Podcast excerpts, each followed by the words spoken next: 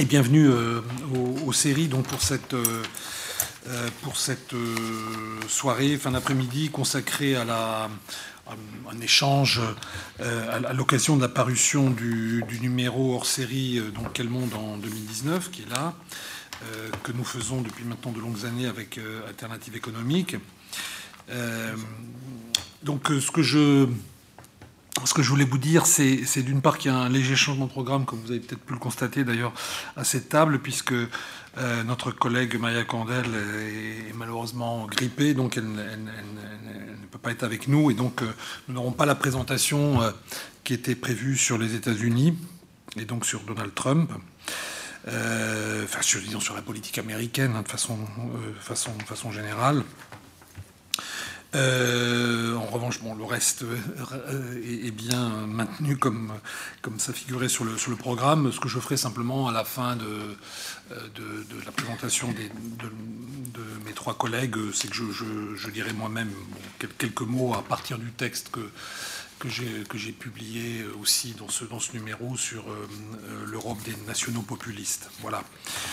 Euh, alors, donc ce, numéro, mais Yann euh, Mince, donc le rédacteur en chef, va en dire euh, beaucoup plus que moi, et, comme d'habitude, une sorte de tour du monde, un petit peu, des, grandes questions qui agitent notre, notre planète, que ce soit des, questions de, de, guerre, de conflictualité, mais aussi des questions évidemment aussi transversales comme les questions de d'environnement, de sécurité, etc., etc. Donc toujours cette, cette, dualité qui est, qui est présente dans ce, dans ce numéro et qui est assez à l'image de ce que le série fait euh, par ailleurs. Euh, voilà, alors je vais peut-être passer la parole à Yann qui va, euh, qui va apporter quelques compléments. Non, rapidement, effectivement, pour, euh, pour dire que dans ce numéro, comme les autres années, nous avons une première partie qui est une partie assez, euh, assez transversale et une deuxième partie qui est plus euh, nationale, régionale, pays par pays. Dans la première partie, nous essayons toujours d'aborder des problématiques assez variées, à la fois économiques, puisque c'est Alternative économique qui est le partenaire du série dans, cette affaire, mais aussi des questions de, des questions de, de conflictualité. Benoît Pélopidas, qui interviendra tout à l'heure, est interviewé dans la, dans la première partie sur les questions de, de et de, prolifération. Euh, on a aussi euh, dans cette partie un, article, enfin trois points de vue plus précisément sur les questions migratoires et notamment ce que peut faire l'Union européenne euh, en matière migratoire. sujet que nous avons demandé, comme tous les ans, de traiter à trois experts non français, experts européens en l'occurrence, un, italien, une espagnole et un allemand, pour essayer de décentrer ce que nous souhaitons faire le plus possible, décentrer le regard des lecteurs français par rapport à un certain nombre de sujets qui sont dans leur quotidien, mais qui ont parfois du mal à voir avec les lunettes des autres. Dans la deuxième partie, plus régionale, euh, il y a tout un, tas d'articles qui sont liés à des échéances électorales, non pas que nous soyons des fans des élections, mais c'est souvent l'occasion de faire le point euh, sur des pays dont on parle peu dans les médias français. Je pense par exemple, il y a eu des élections récemment au Salvador, on ne peut pas dire que ça ait beaucoup occupé euh, les, premières pages, les premières pages des journaux. Je pense que celle du, celle du Nigeria en fin de semaine ou celle d'Ukraine, euh, dont nous parlons aussi bientôt, et celle d'Algérie, bien entendu, vont occuper un peu plus les médias français, mais c'est pour nous l'occasion de faire le point sur ces pays qui sont l'Indonésie, par exemple, je ne suis pas sûr qu'on en parlera beaucoup, c'est aussi au printemps. Euh, et puis évidemment, nous faisons aussi des points sur des sujets qui, eux, sont beaucoup plus dans l'actualité euh, habituelle. Je pense qu'il y a évidemment un article sur l'Iran, un article fait par Laurent Bonnefoy sur la, résurgence d'Al-Qaïda. Maintenant qu'on essaye de penser qu'on a tourné la page de l'État islamique, on s'aperçoit qu'Al-Qaïda est toujours là et se porte même plutôt mieux qu'avant. Donc tous ces sujets sont traités, euh, par la plupart d'entre eux, par des chercheurs du série ou de la périphérie large du série. Euh, et c'est pour nous toujours un, bonheur de faire, ce, de faire ce numéro. Je crois que nous arrivons à faire non pas un tour d'horizon complet des problèmes du monde, mais quand même euh, une bonne vue euh, de l'ensemble des sujets qui sont, j'insiste, à la fois dans le, capteur des médias que, nous voyons tous les jours, et aussi ceux qui échappent un peu trop souvent au capteur de ces médias. Voilà, merci. Très bien, Yann. Alors, sans, plus tarder, on va commencer euh, les, présentations, donc, euh, en, les prenant dans, l'ordre. Donc, je vais demander à Louis Martinez, donc, qui est euh, directeur de recherche aux séries, d'évoquer de, la question du, du, Sahel et, donc des, différents acteurs qui, interviennent dans cette, dans cette zone. C'est 15 minutes, c'est ça? Oui, 15 minutes, 20 minutes maxi. Très bien. Bonsoir, donc merci. Ben, je vais partager plutôt avec vous un, certain nombre de lectures, de regards et d'interprétations sur, sur le Sahel, notamment liées, on va dire, aux, transformations depuis trois ans. Moi-même étant amené pour différentes raisons à, y mener un certain nombre de, missions, d'enquêtes et de terrains. Euh, il me semble intéressant aujourd'hui de confronter, disons, euh, le, regard qu'on peut avoir sur cette région avec peut-être ce que l'on pouvait formuler dans les années 2012-2013, euh, notamment après l'opération Serval, Barkhane et ensuite, disons, la formation du G5, la MINUSMA, etc. Le prisme dominant, euh, je le rappelle, c'est après euh, l'implosion de la Libye, euh, suite au renversement de Kadhafi, et d'une certaine manière, on va dire, à la sécession du Nord Mali, suite à un certain nombre de revendications touareg portées par une pluralité d'acteurs des djihadistes jusqu'à des laïcs touareg, on a une lecture très clairement, disons, euh, nationale de la sécurité. On considère qu'il faut restaurer au Mali, euh, disons, sa souveraineté. Et dans ce cadre-là, la France considère que, pour différentes raisons, elle doit intervenir pour faire en sorte que les euh, différentes factions susceptibles de converger vers Bamako soient stoppées et que les autorités maliennes et avec elles l'armée puissent, disons, retrouver la, dimension nationale de leur État. Ça, c'est un petit peu le, discours qui est mis en avant. Je n'entre pas sur la, légitimité ou non de l'intervention, sur la, pertinence ou pas de l'intervention, sur euh, le, diagnostic euh, à ce moment-là de l'intervention, qui peut être aujourd'hui, avec le recul, extrêmement euh, intéressant à, discuter. Mais on a une approche à ce moment-là très sécuritaire, très militaire, qui vise à considérer que face à une situation finalement imprévisible et incertaine, en particulier en Afrique du Nord et au Moyen-Orient, il y a des effets collatéraux sur les États du Sahel, et donc on a euh, cette réaction militaire. Puis les années passent et on a le sentiment que, euh, au regard d'un certain nombre d'observateurs attentifs et de spécialistes de la région, que finalement, euh, eh bien, la situation se détériore, se dégrade, voire même pour certains empire, dans la mesure où, eh bien, on passe d'une situation euh, au Mali où une partie finalement du nord et du centre, eh bien, euh, non pas qu'il échappe à la souveraineté ou à l'autorité de l'État, mais se restructure et s'organise autour d'un certain nombre de groupes armés. Euh, récemment, je, crois, dans un texte, l'ancien ambassadeur de France au Mali, M. Normand, on disait qu'il y avait à peu près 17 groupes armés non, non djihadistes, c'est dire, au-delà des aspects djihadistes, le nombre de groupes armés qui se structurent. Pourquoi Essentiellement au regard des, collègues qui travaillent là-dessus. Je, pense à deux en particulier, Boubacar Ba, par exemple, et Bakary Sangaré, deux chercheurs vraiment maliens sur le terrain et qui, qui ont une analyse assez pertinente depuis un certain nombre d'années, nous disent qu'on a concrètement une installation réussie euh, des groupes djihadistes et des milices, tout simplement parce qu'on assiste en fait à une transformation au nord et au centre du Mali des modes d'organisation économique. On a un mode pastoral qui est en train d'être littéralement, euh, disons, détruit, et on voit donc une mobilisation Peul dans, les, euh, dans la mouvance djihadiste. Et donc on a un acteur nouveau qui émerge, et je renvoie par exemple au texte de ce collègue, Bakary Sangaré, qui vient de sortir là, Peul et djihadisme dans les pays du Sahel et de l'Afrique de l'Ouest, février 2019, c'est son dernier texte. Euh, il est paru, notamment, c'est la Fondation de la recherche stratégique. Il faut savoir que cet auteur fait sa, fait sa thèse depuis 4 ans là-bas et euh, c'est une partie de sa thèse qui est publiée, mais on a là des explications assez, euh, enfin, je dirais assez sociologiques, nationales, qui nous montrent que, au-delà des aspects régionaux, géopolitiques, on a une mobilisation d'acteurs locaux confrontés, nous dit-il, à un défi climatique, à une transformation du mode pastoral, à une influence euh, d'idéologie, notamment régionale, qui se développe, qui avait pris bien avant l'intervention française et qui trouve là, eh bien, des conditions je dirais, de, réussite en raison du fait qu'elles offrent une alternative idéologique à celle de l'État-nation, à celle de l'intervention française, etc. Et puis on a de façon plus traditionnelle la, djihadisation d'une partie des groupes Touareg, en particulier le plus célèbre, Yad el Rali, qui, après 40 années de combat pour un, euh, euh, disons, un Azawad autonome ou indépendant, eh bien, considère que bon, maintenant, c'est le groupe euh, de soutien aux musulmans qui, euh, euh, qui paraît déterminant. Donc on bascule complètement là dans une approche finalement ethno-nationale à une approche vraiment internationale et djihadiste. ça, c'est pour le regard qu'on a sur le Mali, qui rend la situation au regard des pays riverains, et je pense en particulier à, l'Algérie, mais également, disons, un pays plus lointain, mais également proche, le Maroc. Eh bien, pour ces pays-là, il est évident que la situation malienne, eh interpelle, soulève un certain nombre d'inquiétudes, voire même, euh, pour certains, peut être aussi une opportunité bénéfique dans la mesure où eh euh, on considère que finalement l'intervention française c'est peut-être finalement euh, euh, une, des interventions euh, les plus, disons, hasardeuses dans la région, dans la mesure où eh bien, les résultats militaires se font attendre, les résultats politiques encore plus. Hein, les accords d'Alger de 2015 sont quasiment gelés, et la possibilité de voir une réconciliation malienne est très discuté dans la mesure où ça supposerait euh, la négociation et la discussion avec les groupes djihadistes, ce que manifestement un certain nombre d'États dans la région euh, n'ont pas forcément envie de voir.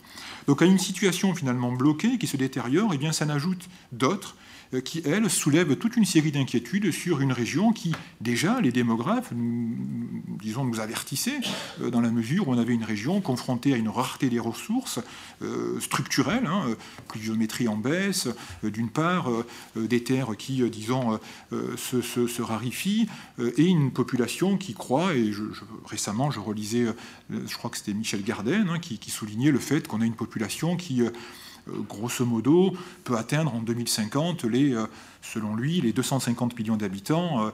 Euh, aujourd'hui, elle est de 80 millions, et voire même à la fin du siècle, les 500 millions d'habitants. Donc on a affaire en fait à une population qui a un taux, disons, je crois, de 6 à 7 enfants, donc du point de vue démographique, extrêmement important, et en même temps confrontée à une situation économique, sociale, politique extrêmement, disons, préjudiciable, dans lequel eh bien, vient s'insérer une logique, la nôtre, euh, sécuritaire, militaire, de lutte contre le terrorisme, de lutte contre les groupes djihadistes.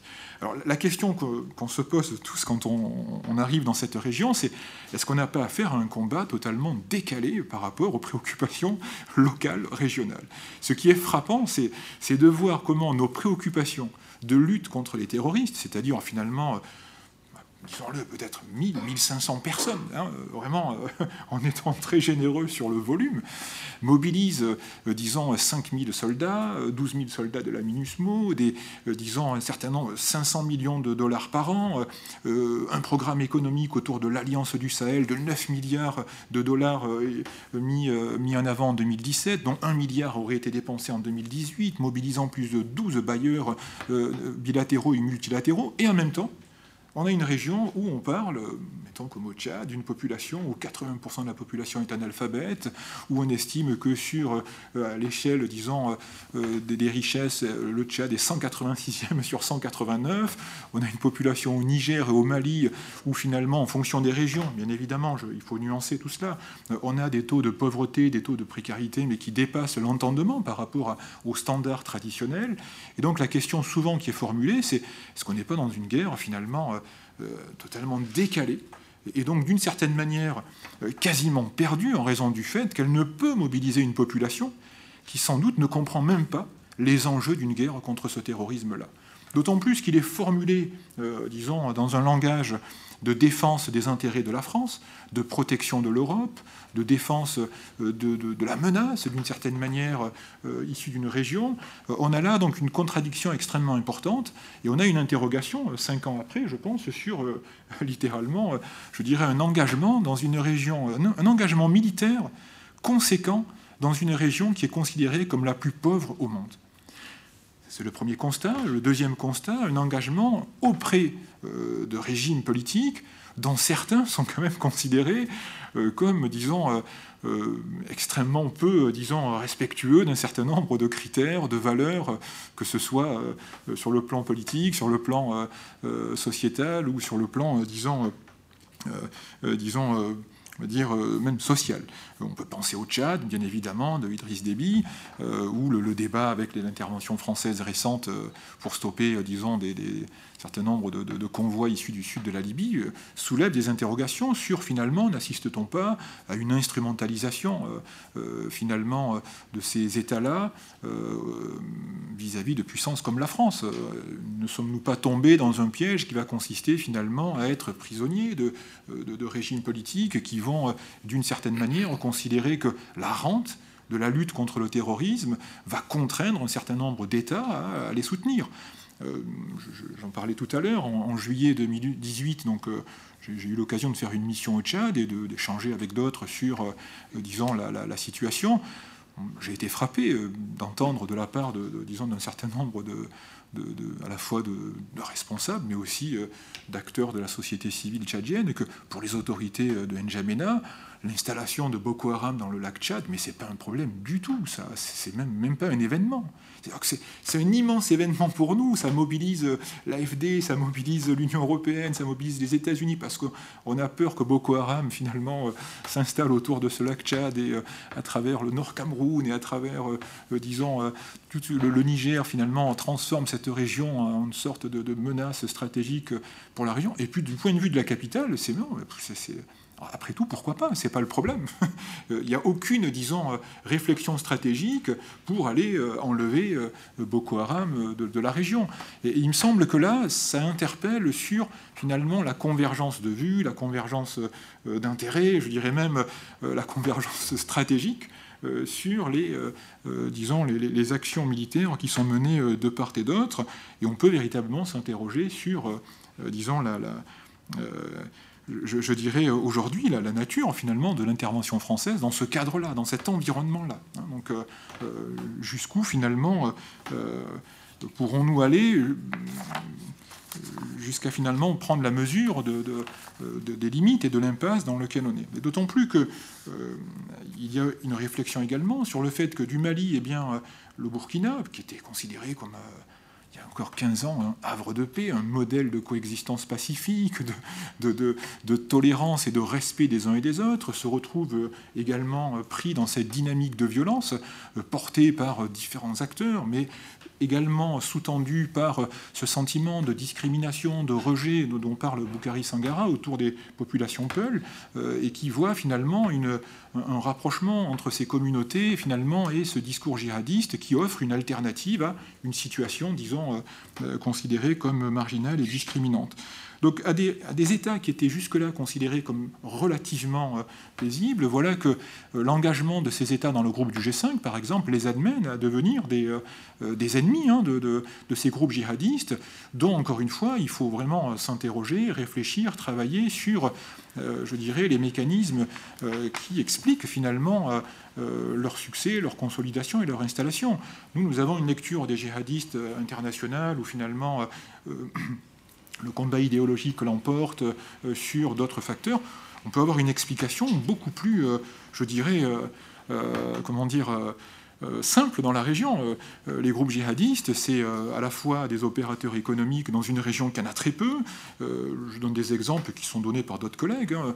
L'engagement dans Boko Haram, c'est 1000 dollars, c'est 300 dollars en cash, une mobilette et, une, et 300 dollars pour prendre une épouse. C'est voilà, pas au-delà de ça. Après, on peut élaborer sur, disons, tout ce que peuvent dire les théoriciens de Boko Haram, mais c'est pas forcément partagé. Et je le dis au regard d'un voilà, d'un certain nombre de, missions où on a été amené à rencontrer euh, et avoir un certain nombre de documents sur des biographies de gens euh, qui avaient rejoint cette organisation, on, est très surpris.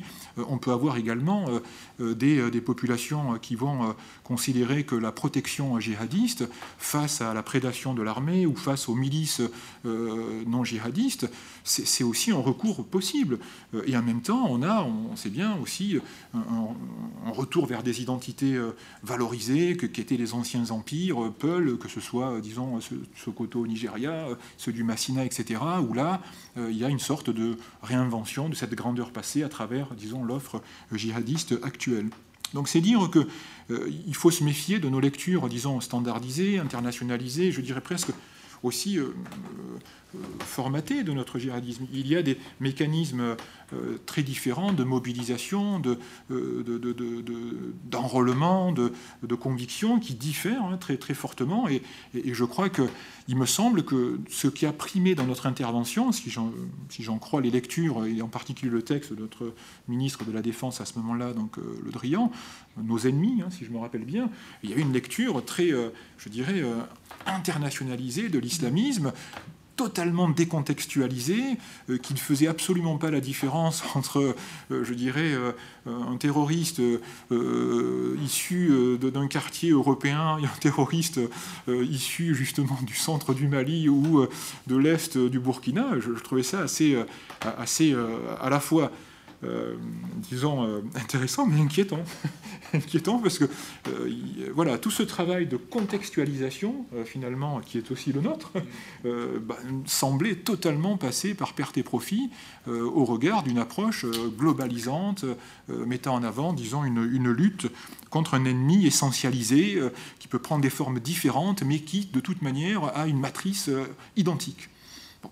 Si c'est la, la, je dirais, la logiciel de, fonctionnement, euh, on, peut vraiment s'interroger dans la mesure où il risque de créer et de produire beaucoup plus de, problèmes dans la région que l'inverse, hein, donc euh, à ce niveau-là. Alors, comme je n'ai pas regardé mon temps de, parole, mais je, peux continuer sur... Voilà.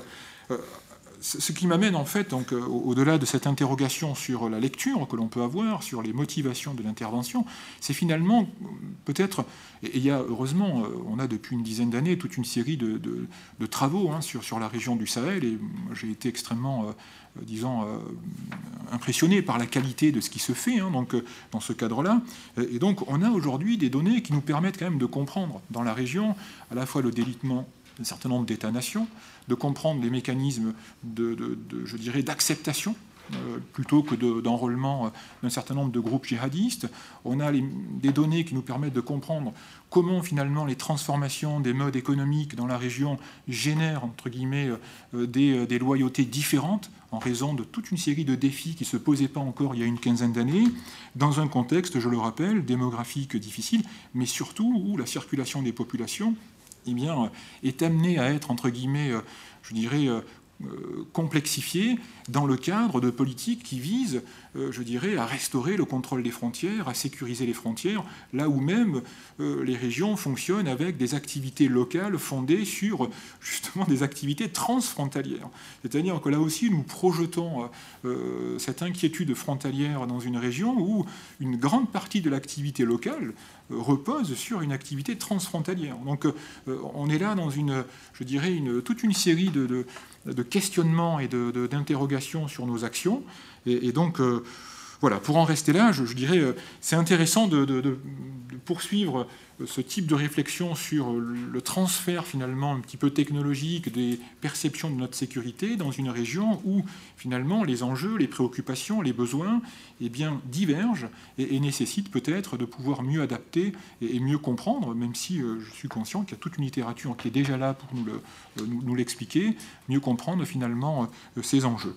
Et pour vraiment conclure, je dirais que dans ce cadre-là, eh bien, euh, on a deux pays de la région qui euh, le premier, l'Algérie, eh bien, à la fois euh, refuse, comme vous le savez, de rejoindre le G5, et en même temps est inquiet de voir une, une, région se détériorer, mais qui au final peut considérer que c'est peut-être le dernier combat de la France militaire dans cette région. Peut-être qu'après le Sahel, la France euh, réfléchira plusieurs, plusieurs fois avant de s'engager et laissera véritablement cette région à ses partenaires régionaux, à savoir le Maroc, l'Algérie, l'Égypte, qui remobilisent une politique notamment africaine depuis un certain nombre d'années on a également le Maroc qui euh, prend la mesure de son importance dans notamment la structuration du champ euh, islamique en particulier, avec la formation d'imams, euh, dans la mesure où il n'y a pas d'institut de formation d'imams dans toute la région, hein, donc c'est assez impressionnant. Et donc le Maroc est en train d'élargir, disons, son offre malékite, pacifique, son islam, comme il dit, apaisé, au regard de ce qui a été pendant les années quand même 70-80, une région très fortement influencée par les offres saoudiennes, en particulier wahhabites on ne compte pas, et les travaux, il y en a énormément, euh, les bourses attribuées à des étudiants euh, de la région pour aller se former et ensuite revenir, comme eux-mêmes le disent, euh, enseigner non pas l'islam des pères, mais le vrai islam, c'est-à-dire finalement mettre un terme à cet islam qui, d'une certaine manière, avait structuré le paysage du champ islamique post-colonial.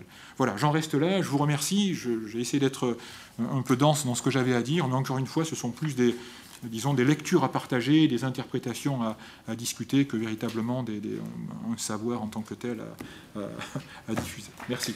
Merci Louis. Euh,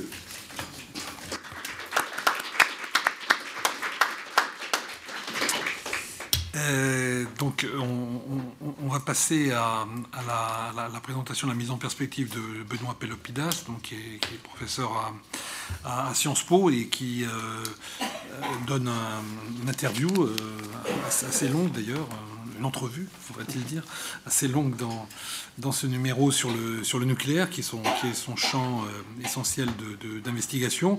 et donc, on va avoir le plaisir de, de l'entendre euh, pour sa présentation qu'il a intitulée donc Nucléaire, le temps qui reste. Alors, merci, merci Alain, euh, merci à tous d'être venus. Et je, je, veux commencer par, euh, par dire merci à Yann, parce que moi j'ai été longtemps lecteur de ce qui était alternative et internationale. Et, et voilà. Ça, mais ça c'est venu quand j'ai grandi. Mais j'ai été lecteur longtemps et je trouve que c'est vraiment une publication qui a une utilité qui est, un peu sans équivalent. Donc c'est un peu un objet de fierté euh, pour moi de, de pouvoir euh, prendre la parole d'abord devant vous, mais aussi euh, dans ces pages. Évidemment, le fait que, que Nadège parle après moi tue ma blague de départ. Parce que la blague de départ, c'était de vous dire, vous savez, quand on est dernier sur un panel, on se dit, qu'est-ce que je vais faire du temps qui reste? Sauf que manque de chance, ça marche pas, je suis au milieu. Mais donc, vous allez m'accorder le bénéfice du doute et donc voir que ça vaut la peine de thématiser cette notion du temps qui reste quand on est dans un monde où existent euh, des systèmes d'armes nucléaires qui peuvent causer une dévastation considérable en un temps très court et où la possibilité de la guerre nucléaire demeure. Et donc, on se pose en un sens cette question, comment est-ce qu'on peut savoir le temps qui nous reste avant la guerre nucléaire terminale Est-ce que ce temps est infini? Est-ce qu'on peut le repousser ou l'étendre indéfiniment? Et donc, c'est ça que, que je vais un peu thématiser, si vous voulez, euh, à partir de, l'entretien, mais aussi à partir de la recherche euh, de l'équipe au sein de, la chaire d'excellence en études de sécurité. Et donc, je vais vous donner un peu des choses qu'on a trouvées récemment, parce que, au fond, ce que vous lisez dans la presse euh, a beaucoup à voir avec des modes de la temporalité.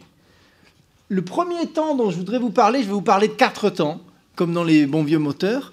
Euh, le premier temps dont je voudrais vous parler, c'est le, temps virtuel. C'est-à-dire que dans le, dans le Bulletin of the Atomic Scientists, qui est la publication classique des savants atomistes depuis 1945, qui a sur sa couverture ce qu'on appelle l'horloge de l'apocalypse, eh bien justement, ce, dont il est question, c'est du temps qui nous sépare de minuit, soit euh, de l'Holocauste euh, nucléaire.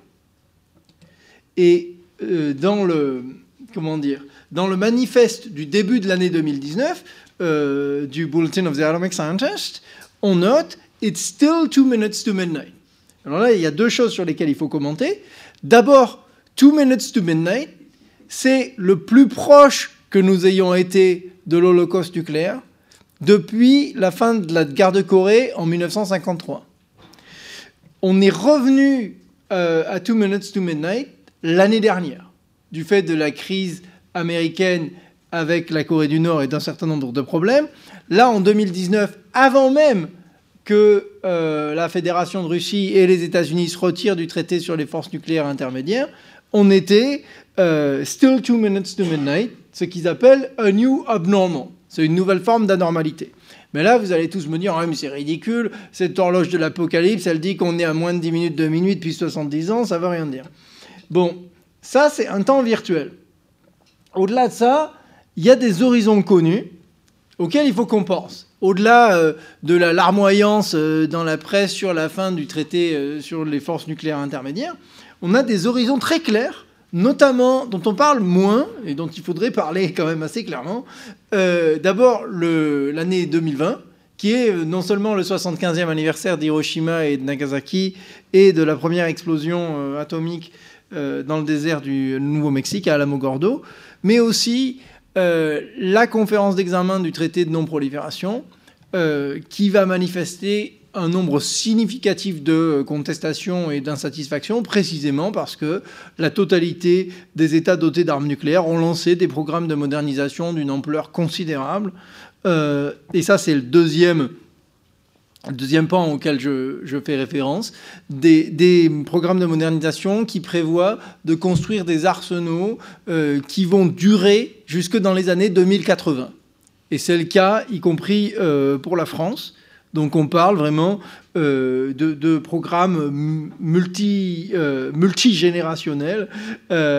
et on pourrait prendre comme troisième temps ou troisième horizon pertinent l'année 2021, parce que pendant qu'on larmoie sur le traité INF, euh, on oublie qu'il y a un autre problème qui arrive et qui arrive très très vite, qui est que l'autre traité bilatéral entre les États-Unis et l'Union soviétique, euh, typique, l'Union soviétique, parce que le, premier traité START avait été signé par l'Union soviétique, mais le traité New START, signé euh, en 2010 et signé par la Fédération de Russie, expire en 2021, et les deux euh, membres sont d'accord sur un point, aucun d'entre eux ne veut entamer de discussion sur la possibilité d'un traité euh, qui prendrait la suite. Donc en 2021, on a un traité bilatéral sur les armes stratégiques euh, qui expire.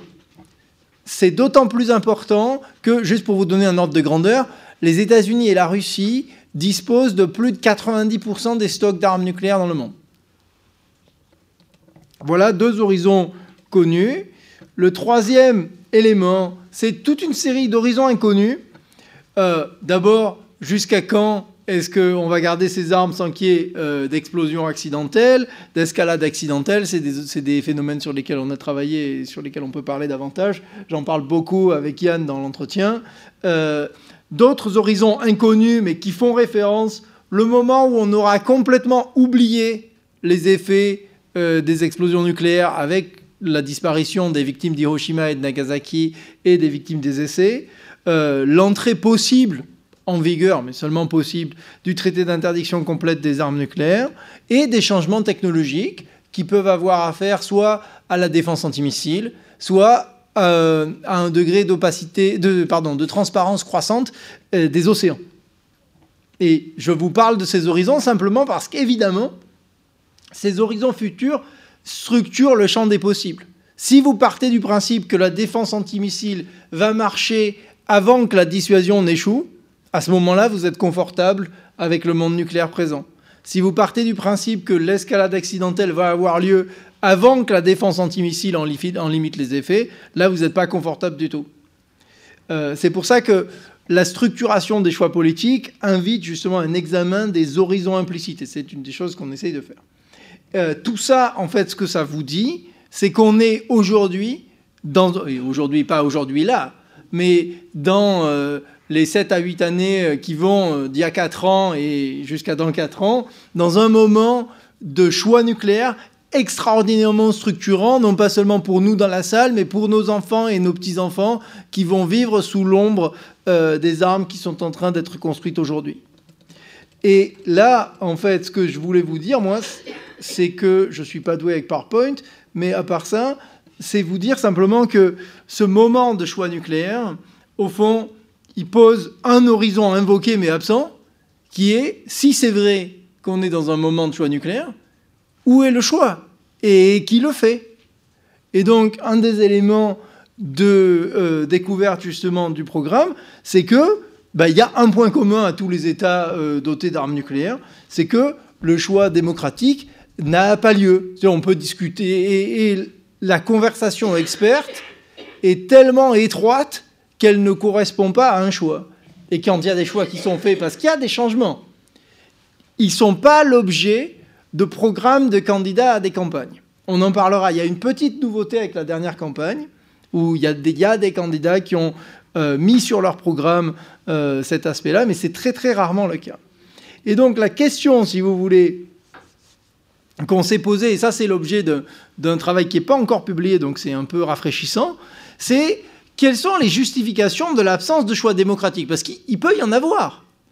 On peut se dire, bon, mais au fond, euh, il n'y a pas de choix démocratique tout simplement parce que ben, la démocratie représentative, c'est aussi la délégation du choix à des représentants. Ça se fait de manière commune. Donc, il suffit au fond que la population soit d'accord en principe avec le fait de déléguer ce choix à un groupe d'experts ou un groupe de décideurs pour que ça soit légitime. Le deuxième élément, en sciences politiques, on appelle ça légitimité par les inputs ou par les intrants, mais c'est très laid. Euh, le deuxième élément, c'est le soutien aux résultats. Au fond, si les gens sont d'accord avec le résultat de la politique que vous menez, ben, ils peuvent tout à fait être d'accord avec le fait de ne pas l'avoir choisi, puisqu'ils sont contents à l'arrivée quand même. le troisième élément que vous entendez souvent si vous avez euh, la malchance de passer trop de temps avec des experts du nucléaire, c'est que euh, la population est indifférente et ou ignorante, souvent les deux. Euh, le seul problème, c'est qu'en fait, on leur a jamais demandé. Donc, nous, ce qu'on a fait, c'est qu'on est allé faire exactement ça, c'est-à-dire on a utilisé euh, le financement de l'Agence nationale de la recherche pour élaborer un sondage inédit auprès de 9000 citoyens représentatifs dans 9 pays européens. Et donc on a un échantillon d'États, hein, des États dotés d'armes nucléaires, donc la France, le Royaume-Uni, des États non dotés d'armes nucléaires mais qui abritent des armes nucléaires américaines, dont vous avez la liste derrière moi, et des États non dotés, euh, dans, le, cas de la Suède, c'est intéressant parce que la Suède a renoncé à un programme nucléaire très avancé, on pourra en parler, et la Pologne qui est très active dans le débat sur la défense antimissile américaine. Euh, qu'est-ce qu'on trouve?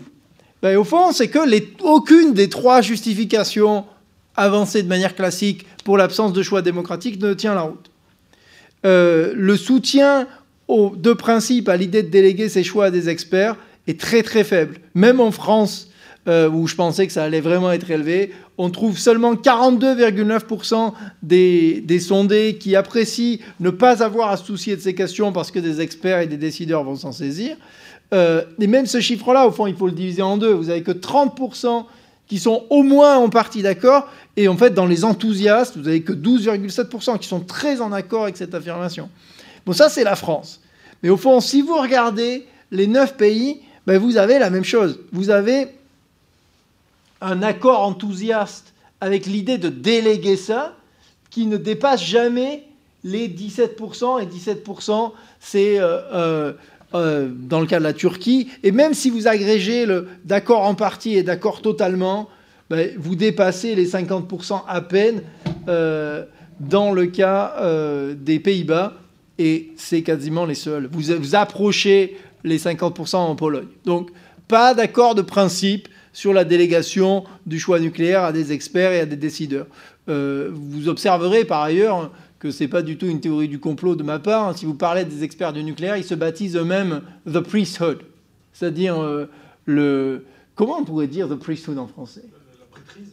La prêtrise. Mais c'est l'idée qu'en fait, c'est une espèce de corps titulaire d'un savoir sacré et un peu exclusif, et qui se reconnaît comme ça. Deuxième élément, le, soutien à la politique nucléaire militaire dans ses résultats. Après tout, si les gens euh, sont pas contents du principe de délégation, mais qui sont contents de la politique qu'on mène dans leur nom, ça pourrait aller. Eh bien, euh, si on regarde les plus jeunes, euh, et là c'est un autre sondage que j'avais conduit plus tôt, sur les 15-30 ans, on a un taux de satisfaction de moins de 30% pour la politique nucléaire menée parmi les, jeunes citoyens européens sur les 28 États. Et là, dans le sondage dont je vous parlais à l'instant, on a un taux encore inférieur, mais là, on est sur une population plus large, des 18 à 50 ans. Donc, ce qui est intéressant, c'est que là, vous voyez deux choses qui sont en lien.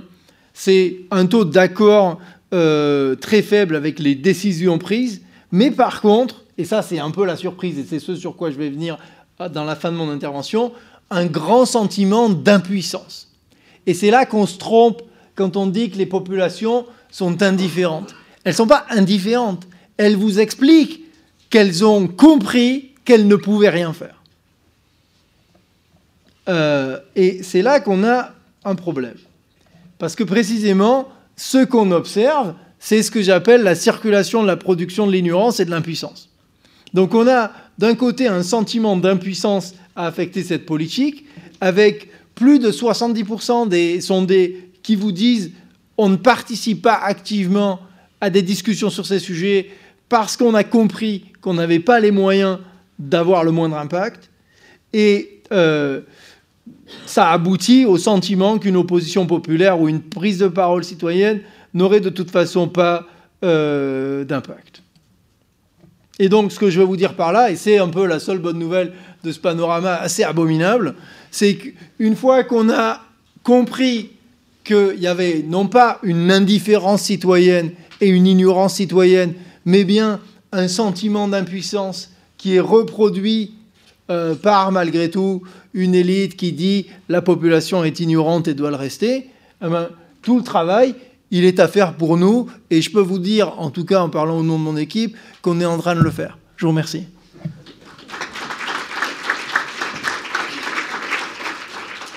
Merci, merci beaucoup euh, Benoît pour cette présentation et, oui, oui, non, non, mais enfin qui, pose évidemment énormément de questions sur ces, cette question de, lien entre les, questions de défense plus généralement et, encore a fortiori dès qu'il s'agit du nucléaire, c'est encore plus plus secret et, de débat démocratique en effet qui qui n'est finalement en effet que très rarement posé. Voilà, euh, je suis sûr qu'on pourra revenir sur ça dans le, débat. Euh, je passe la parole à Nadège euh, Ragaru, donc, qui est chercheur au CNRS et, qui va nous, parler de, la Macédoine et de, de, l'OTAN. Là, de ce point de vue-là, il, y a un lien aussi avec les, les questions de défense. Et je te passe la parole. Merci beaucoup donc à la, à la question uh, The Remains of the Day or que nous faire de Time That Remains? Euh, je crois que je sais pourquoi je suis ici. C'est pour à peu près la seule note d'espoir de l'après-midi. C'était d'essayer de trouver une configuration en Europe qui n'incite pas à aller soit voir le soleil immédiatement, soit se suicider tout aussi immédiatement. Euh, mais en fait, vous allez voir qu'il y a énormément d'échos par rapport à ce dont nous venons de parler, aussi bien pour ce qui concerne les enjeux identitaires que le rapport à la temporalité, dont je pense en effet qu'il est un des enjeux les plus importants dans la période contemporaine et puis le troisième point sur lequel nous verrons aussi un, lien euh, très proche et très intime entre les trajectoires balkaniques euh, et celles du reste du monde, c'est cette question de la démocratie représentative. Alors revenons un tout petit peu sur la configuration macédonienne. J'imagine que la plupart d'entre vous être familiers euh, avec cette situation qu'on a appelée la querelle du nom. Euh, en quelques mots, de quoi s'agissait-il? Nous parlons de ce qui était une république au sein d'une fédération, la Yougoslavie, qui a éclaté en 1991, débouchant sur une intrication de guerres civiles qui ont duré pendant euh, au moins quatre ans. Dans cette configuration, une république devient un État indépendant, la Macédoine, à la fin 1991, et d'entrée se ressent comme étant entouré par un environnement régional extraordinairement fragilisant, euh, environnement qui comprend la guerre à ses portes, bien sûr, mais également un voisin à l'est, la Bulgarie, que l'on soupçonne d'avoir une nostalgie d'un temps où les identités furent plus proches et de ne pas pleinement reconnaître l'existence d'une identité distinctive et d'une langue macédonienne, et au sud, la Grèce, euh, qui euh, est alarmée par les développements qu'elle observe au nord de son pays, puisqu'elle faisait partie de l'OTAN et du bloc occidental, que la fin de la guerre froide la, entre guillemets, rebalkanise dans la perception de ses élites, et que l'enjeu qui va être soulevé est celui de se demander si sa sécurité est assurée et si les fondements identitaires de sa construction nationale peuvent être de la même façon maintenus. Cela débouche sur quelque chose qui a souvent été exotisé, qui a semblé un peu trivial, un peu ridicule, vraiment destiné à illustrer les Balkans. Comment peut-on, pendant 27-28 ans, être dans des querelles diplomatiques extrêmement vives, au point de bloquer des processus d'intégration à l'Union européenne et à l'OTAN autour d'un nom? Et en effet, c'est peu de choses et c'est beaucoup, mais j'aimerais qu'on y réfléchisse très sérieusement parce que je ne crois pas à l'exotisme des Balkans. Je crois qu'en revanche, on doit de se demander pour quelles raisons certains enjeux vont devenir tellement cruciaux que des dizaines de milliers de personnes sortent dans les rues par temps froid ou par temps chaud, que des centaines de milliers les suivent et qu'il est possible d'activer sur des réseaux sociaux, à la télévision, par des mobilisations interpersonnelles, une émotion d'une ardeur et d'une intensité qui ferait vrai un homme politique parlant d'un autre sujet. Comment donc comprendre que l'on puisse autant accorder un crédit à ce qui serait se demander comment s'appelle une région puis un État, se demander comment sont désignés des statuts, se demander comment on va qualifier ou labelliser des rues ou des boulevards. Peut-être avez-vous en mémoire le fait qu'une grande partie des combats politiques ont été des combats d'appellation, savoir quelle désignation personnelle on avait, la perdre ou ne pas la perdre, avoir un prénom qui était modifié pour euh, convenir à des règles étatiques ou politiques, avoir un nom qui vous stigmatise et vous exclut, voire vous extermine potentiellement, avoir des manières de euh, redéfinir des lieux lorsqu'on les envahit, euh, une des premières décisions de toute force politique ou armée qui occupe un pays, c'est de donner des noms lisibles euh, à ce territoire, c'est-à-dire des noms nationalisés. Je ne sais pas si vous avez en mémoire euh, quelques films et documentaires réalisés sur l'Allemagne occupée après la Seconde Guerre mondiale, dans laquelle vous allez voir côte à côte des appellations allemandes plus ou moins détruites, et puis des relabellisations américaines, Dakota, qui, fait, qui jouxte un autre segment de rue, et vous vous dites, ah, Peut-être est-ce cela finalement le pouvoir. Le pouvoir de donner un nom, le pouvoir de retirer un nom.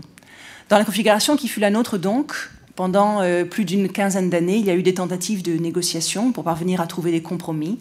La Macédoine a réussi à exister sur la scène internationale sous le nom de Harim ou de Firom hein, et progressivement a réussi à mettre en place les fondements d'une existence étatique. Dans le même temps, vous en souvenez sans doute, en raison du principe de consensus au sein de l'Union européenne, également à l'intérieur de l'OTAN, en 2008, quand il y avait un espoir pour l'État de Macédoine de cheminer vers une intégration à l'OTAN, en 2009, quand la Commission européenne avait donné son aval à la possibilité d'ouvrir des pourparlers d'adhésion pour la Macédoine avec l'Union européenne, ces moments d'impulsion ont été bloqués. Ils ont été bloqués, vous pourriez dire, et après tout, finalement, l'État a survécu, oui, mais à un double prix. D'un côté, nous avons vu un régime politique qui a évolué, de manière un peu troublante, avec un nationalisme de plus en plus vif. Nous étions à l'époque sous une majorité que l'on appelle de la Vemero de Pemene, dirigée par Nicolas Gruevski, qui a été longuement Premier ministre.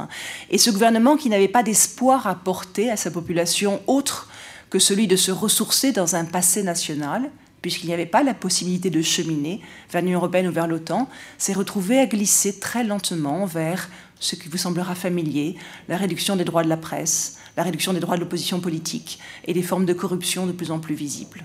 Premier élément donc, peut-être pourrait-on se demander quelles sont les conséquences en effet d'un temps politique bloqué sur les choix autres que l'on peut proposer à une population.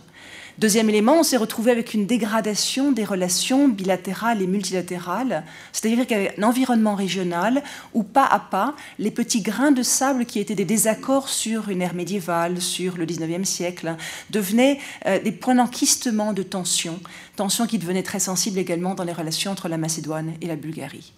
Alors là où nous avons un cas qui est fascinant pour tout travail de sciences politiques et pour tout citoyen qui souhaite se tenir informé, c'est qu'au moment même où la plupart des experts étaient convaincus que le temps était bloqué, arrêté, que de toute façon nous n'aurions pas de changement, qu'au fil des décennies, plus la Grèce était en crise économique, moins les élites politiques auraient un courage de faire des compromis.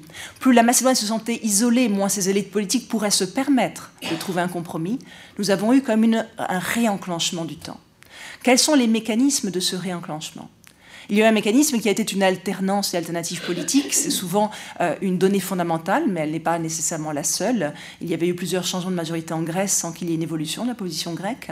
Donc nous avons eu cependant ce point de départ-là qui était le fait d'avoir une nouvelle majorité en Macédoine, dont le Premier ministre est Zoran Zaev, qui souhaitait parvenir à dénouer les contentieux bilatéraux et multilatéraux, et ainsi favoriser de meilleures relations multiculturelles à l'intérieur même de l'État de Macédoine.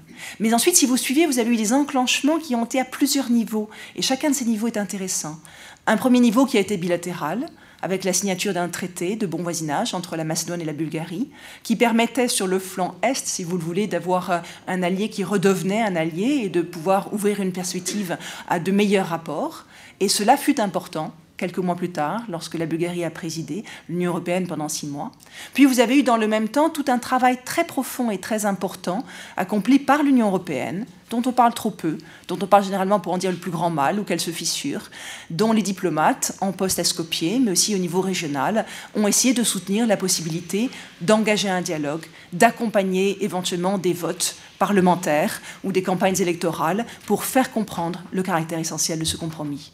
Donc vous avez une strate nationale, une strate régionale, une strate européenne et bien sûr un soutien très important des États-Unis et de l'OTAN. Si vous mettez bout à bout ces mécanismes, vous n'arrivez pas à une évidence lisse du succès.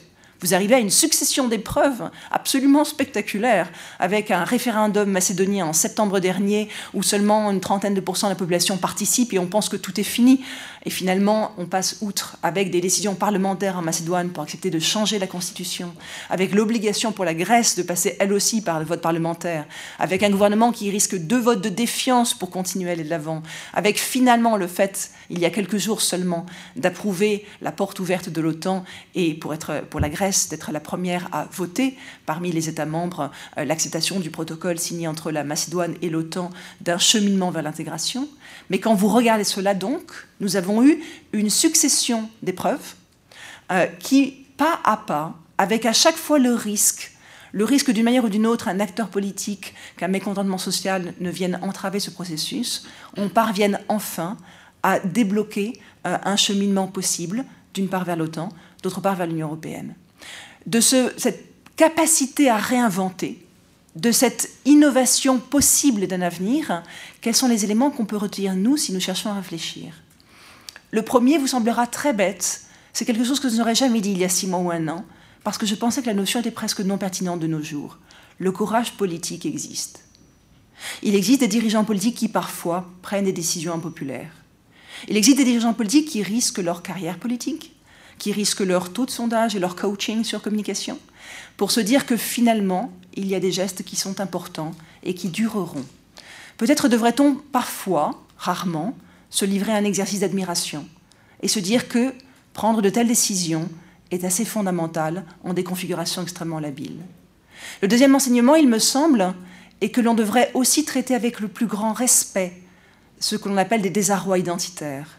Si vous regardez une partie des, communications sur euh, des réseaux sociaux, les propos tenus sur l'histoire de longue durée semblent d'une violence, d'une virulence, d'une intensité, alors que la plupart des élèves en classe, euh, si vous vous demandez en France ce que l'on sait de ce qui s'est passé il y a 22 ans, euh, sont incapables de citer deux noms et se demandent si la profondeur historique moyenne est de 100 ans ou de 200 ans. Et vous avez des déchirures sur ce qui s'est passé il y a 1000 ans, 2000 ans, 3000 ans. Et vous pourriez vous dire, mais c'est aberrant. Et c'est ce qui se passe aujourd'hui. La question serait plutôt, pourquoi est-ce qu'un passé lointain, à un moment donné, devient de nouveau pertinent? Qu'est-ce qui fait que c'est ce passé-là qui permet de dire je suis au présent Comment est-il constitué comme une ressource? Faut-il beaucoup de désespoir pour se tourner vers une antiquité très lointaine? Faut-il au contraire un peu d'espoir pour penser que le temps long pèse sur un avenir? En tout cas, peut-être faudrait-il écouter cette inquiétude sur comment puis-je dire que je suis aujourd'hui et penser qu'il y aurait demain si je ne peux pas m'accorder sur ce que fut hier? Et donc respecter au plus profondément cette interrogation identitaire.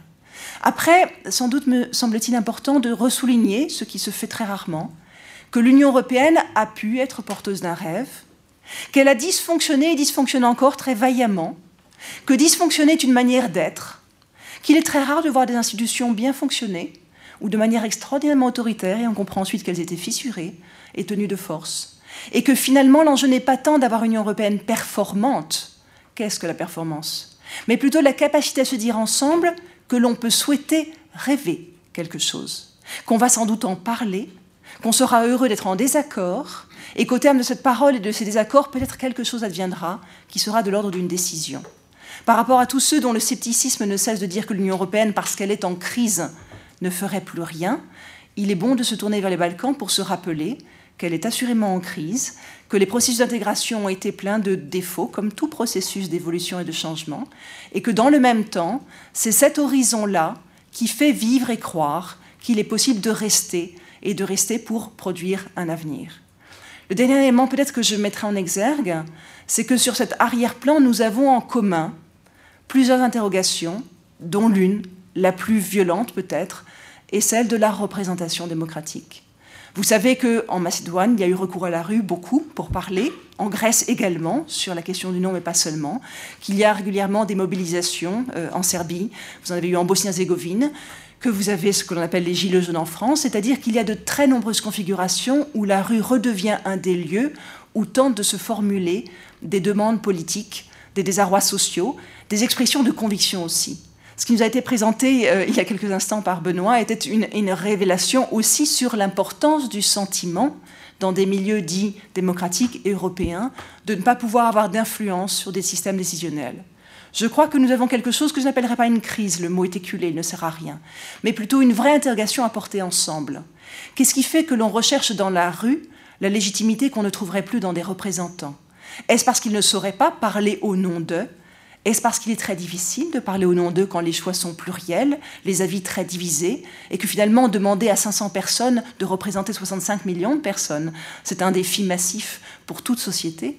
Ou se pourrait-il qu'il y ait en effet dans la non-entente plus qu'une mésentente entre des dirigeants et des dirigés qui passent leur temps à se regarder par filtre interposé. Les dirigeants par sondage interposé, les dirigés par euh, euh, médiatisation visualisée sur ordinateur ou sur Twitter dans une version rapide qui donne l'illusion de la proximité. Vous voyez tous ces prénoms qui circulent sur Twitter. Hi, good, uh, good deal, well done. Euh, alors que nous sommes en présence de mondes qui se fissurent et où les distances sociales me semblent de plus en plus profondes. De ce point de vue-là, la Macédoine est un exemple d'espoir.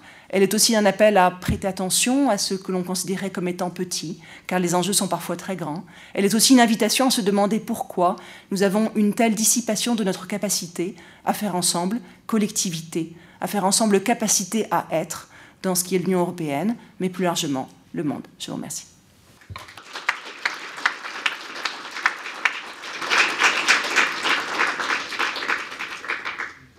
Merci beaucoup Nadège pour ta, pour ta présentation et, et pour euh, ce que tu as pu dire aussi sur la question en effet de, de, la durée, du, du, courage aussi. J'étais sensible à ça. D'ailleurs, euh, juste avant que tu évoques ce, mot, je, je, l'écrivais euh, moi-même là parce que je crois qu'en effet c'est certainement une des leçons à, à, tirer de, cette, de cet épisode heureux pour le coup, euh, même s'il y a des opposants, évidemment, des, deux côtés, surtout du côté grec. Euh, mais euh, c'est vrai que les, dirigeants politiques, là, pour le coup, ont fait, preuve de, courage. Et je pense que c'est aussi important de souligner le rôle que l'Union européenne a pu jouer dans, les coulisses. Enfin, en tous les cas, évidemment, quand, on suit cela de près, comme toi, on le, on voyait au jour le jour, mais c'est pas une chose que l'on voit nécessairement en tant qu'observateur un peu plus lointain. Je pense que c'est important de voir aussi que, ben, oui, l'Union fonctionne aussi sur certains, sur certains aspects et, n'est pas euh, ce, qu'elle est trop souvent, c'est-à-dire quelque chose de, caricaturé. Euh, alors, avant de vous donner la parole aux uns et aux autres, je vais peut-être rajouter quelques mots, d'ailleurs un peu dans le prolongement, mais peut-être avec un visage un peu moins heureux, je, le crains, euh, à partir de la, présentation, enfin l'article que j'ai commis dans ce numéro, et, qui porte sur, sur, sur l'Europe, mais sur l'Europe des nationaux populistes. Donc c'est pas tout à fait la même, euh, la, même chose. Enfin, disons, c'est pas la même invitation à, à, l'espoir. Mais bon, il faut aussi regarder, euh, je crois, une certaine réalité en, en, face.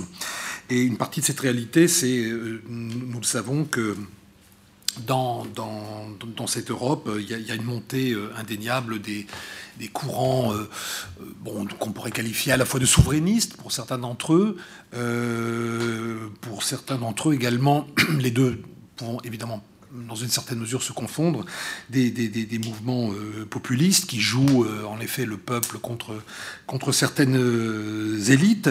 Parfois, on l'a vu avec Benoît, je dirais cette, cette euh, ce, sentiment finalement de ne pas être écouté est, justifié. Hein. On l'a vu sur les questions euh, nucléaires. Euh, la question étant évidemment de savoir si ce, sentiment de ne pas être écouté doit, conduire à, une, remise en cause radicale de la démocratie représentative pour lui mettre, pour lui substituer une démocratie qu'on pourrait qualifier entre guillemets de, de, de populiste, comme certains essayent de le faire. Est-ce que ce serait vraiment un, mieux par rapport à la démocratie représentative Je laisse la question ouverte. Personnellement, je pense que non. Mais, euh, mais évidemment, c'est une question qui, qui, mérite, enfin, qui devra être tranchée hein, dans, les, dans, les, dans les mois qui viennent. Je dis dans les mois qui viennent parce que je pense évidemment, euh, en particulier aux perspectives des élections européennes, euh, dans une série de, de sondages, bon, qu'il faut évidemment toujours prendre avec les précautions euh, euh, d'usage, mais, une série de sondages qui, sont euh, concordants pour une bonne partie d'entre eux, indiquent néanmoins que les nationaux populistes et les eurosceptiques conservateurs risquent de, constituer le courant politique qui enregistrera le gain le plus significatif lors des prochaines élections européennes, puisqu'il pourrait occuper euh, plus d'un quart des sièges au sein du prochain Parlement. Alors on peut toujours se rassurer, on se dit que ça fait que 75% des sièges qui finalement restent dans des, dans des forces politiques qui ne sont pas de cet ordre-là, et je pense que c'est aussi important de le voir de ce point de vue-là. Mais 25%, euh, c'est quand même euh, significatif, puisque ces, ces, ces, forces sont des forces qui contestent finalement la, la, logique sur laquelle l'Union européenne a été, a été fondée. Et la conteste sur quelle base Et je crois que là, il faut, préciser certaines choses, que ce que j'essaye de faire dans, dans, l'article. Euh, et, les, préciser, c'est dire que d'une part, indéniablement les mouvements nationaux populistes qui, pour une partie, sont au pouvoir, et c'est ça que je, je, veux aussi souligner, et ce dont il faut avoir conscience, dont nous avons tous plus ou moins conscience, mais je vous donne quand même ce chiffre, sur les 28 gouvernements de l'Union européenne, 9 d'entre eux comportent désormais des partis populistes. Donc 9 sur 28, ça fait quand même pas mal. Euh, donc ces mouvements populistes sont certainement euh, opposés, pour la plupart, à, euh, l'union, je, cite, hein, sans cesse plus étroite entre les peuples de l'Europe. Donc ce terme figure dans le traité de Lisbonne qui est entré en vigueur en, en, en 2009. Donc ces mouvements contestent les, processus qui ont conduit à une intégration européenne plus grande et ils sont euh, très clairement hostiles à l'émergence d'un modèle normatif euh, euh, européen. À l'inverse, ils militent pour une réaffirmation des souverainetés nationales, pour ce qui est parfois présenté comme l'Europe des patries. Alors, ce qui me semble intéressant de, dire, c'est que cette critique, qui est parfois au vitriol de, l'Union européenne, très caricaturale à bien des égards, Aujourd'hui, en même temps, euh, dans la plupart de ces mouvements, elle ne s'accompagne pas de, promesses radicales de sortie de l'Union. Donc ça, je ne sais pas si c'est une bonne ou une mauvaise nouvelle, mais en tous les cas, c'est un élément à, verser, je crois, euh, au, euh, au, débat aujourd'hui. C'est que euh, très peu de forces populistes, y compris lorsqu'elles sont au pouvoir, finalement demandent de sortir de l'Union européenne. En réalité, aujourd'hui, en un certain sens, ça peut en effet être perçu comme plus inquiétant, il voudrait la transformer de l'intérieur, en fait. Hein, si on pense par exemple au Premier ministre hongrois Viktor Orban, hein, qui, est un bon représentant de populistes au, euh, pouvoir, euh, il ne veut pas sortir de l'Union européenne, euh, très clairement. Euh, il, fait d'ailleurs partie, euh, jusqu'à nouvel ordre, je ne sais pas ce qui va se passer aux, prochaines élections, mais jusqu'à nouvel ordre, il fait partie du, groupe parlementaire le plus important, le Parti populaire européen, donc pas du tout les, plus, les, formations, les, euh, les, rassemblements politiques plus, plus, plus, plus étroits du style Europe des Nations et compagnie. Non, il fait partie du grand groupe euh, politique européen, euh, le groupe de, dans, lequel se trouve entre autres la, démocratie chrétienne. Euh, donc euh, lui, ne veut pas sortir de l'Union, il veut en réalité la transformer. Hein. Il veut que ce soit une autre Union européenne que celle qui existe euh, aujourd'hui et d'autres euh, euh, populistes sont, sur cette base-là. Alors quand on creuse un petit peu plus, quand on regarde à la fois dans leurs discours et dans, certains faits qui sont mis en avant, finalement, c'est quoi cette autre Europe, finalement, dont ils se font les porteurs? Parce qu'ils ont un projet européen, c'est ça que je crois qu'il faut le dire. Ils sont, anti-Union européenne telle qu'elle existe, ça c'est sûr, mais ils ont quelque part un projet européen, et j'essaye de donner quelques éléments de ce projet européen, qui n'est pas nécessairement d'ailleurs unique, hein, qui n'est pas nécessairement unique selon les forces politiques. Il me semble qu'il y en a deux de, qui sont assez différents euh, euh, et qui sont portés par les différents euh, mouvements et partis populistes au pouvoir. Il y en a un qui est plus affirmé à l'est de l'Europe, qui est en fait un, projet qui revendique l'héritage chrétien du vieux continent. Euh, c'est-à-dire l'idée que, pour reprendre quelque chose qu'on trouve assez souvent, hein, euh, que l'Europe doit retrouver ses racines, et ses racines sont en particulier des racines chrétiennes. Euh, Victor Orban, que j'ai cité, a tout récemment, il y a trois ou quatre jours, euh, pour lancer un discours euh, très très long, j'ai pas tout lu, mais j'ai vu une partie de ce discours où il fait euh, clairement l'exaltation de, ses racines, de ses racines chrétiennes, et, évidemment a tendance à dramatiser l'enjeu des prochaines élections européennes pour dire que finalement ça va être quasiment des élections pour décider de quel sera le sens de la civilisation européenne. Mais je vous renvoie à son discours si vous voulez en savoir plus sur, sur, sur sa vision. Euh, donc, ils insistent, ce, type de leader insiste dans le fond sur le, rôle un petit peu matriciel du christianisme pour définir euh, l'identité euh, européenne. Et ce qu'ils critiquent finalement dans l'Union, c'est que ce soit euh, une union qui, euh, qui, qui, soit, entre guillemets, neutre. C'est-à-dire une union qui ne définisse pas une identité, qui ne se rattache pas à une identité, qui, qui, se, se, qui se contente finalement d'une gestion de nature un peu technicienne, euh, technocratique, mais sans qu'il y ait une recherche de contenu, sans définition, par exemple, des frontières, très clairement, de ce que doit être l'Union européenne, etc., etc. Donc il y a une vision un petit peu, je dirais, un peu militante, hein, euh, euh, qui, qui, insiste sur cette dimension de, de, de, des, racines euh, chrétiennes de, l'Europe, qui est, qui est quelque part nécessaire à un projet de renaissance européenne qu'ils appellent de leurs voeux, et Renaissance européenne qui passe entre autres par une critique très, absolument radicale du multiculturalisme qui est tenu pour, comme, comme, comme, comme, une aberration et, comme un, quelque chose qui, qui, qui, creuse finalement la tombe de l'Europe comme, comme, projet. Ça, c'est très vrai, donc, ce que je viens de vous dire, pour, euh, pour les, forces populistes, surtout à, à, l'est du, du, continent. Quand on regarde ce qui se passe à l'ouest, la configuration est différente. Elle est différente pour des raisons qui tiennent aussi euh, à une évidence, c'est que le processus de sécularisation euh, en Europe euh, occidentale, même s'il est variable selon les pays, a été beaucoup plus profond aujourd'hui qu'en Pologne, même si en Pologne aussi il y a une réalité d'une sécularisation. Mais quelque part, il y a quand même un différentiel qui subsiste si on compare par exemple à la sécularisation que notre pays a pu connaître. J'insiste sur ce point parce que ça veut dire que du coup, l'invocation je dirais, à l'ouest de ces fameuses racines chrétiennes est beaucoup plus problématique. Elle aurait moins de, résonance, si vous voulez, qu'elle ne peut en avoir dans une partie des sociétés euh, euh, est-européennes.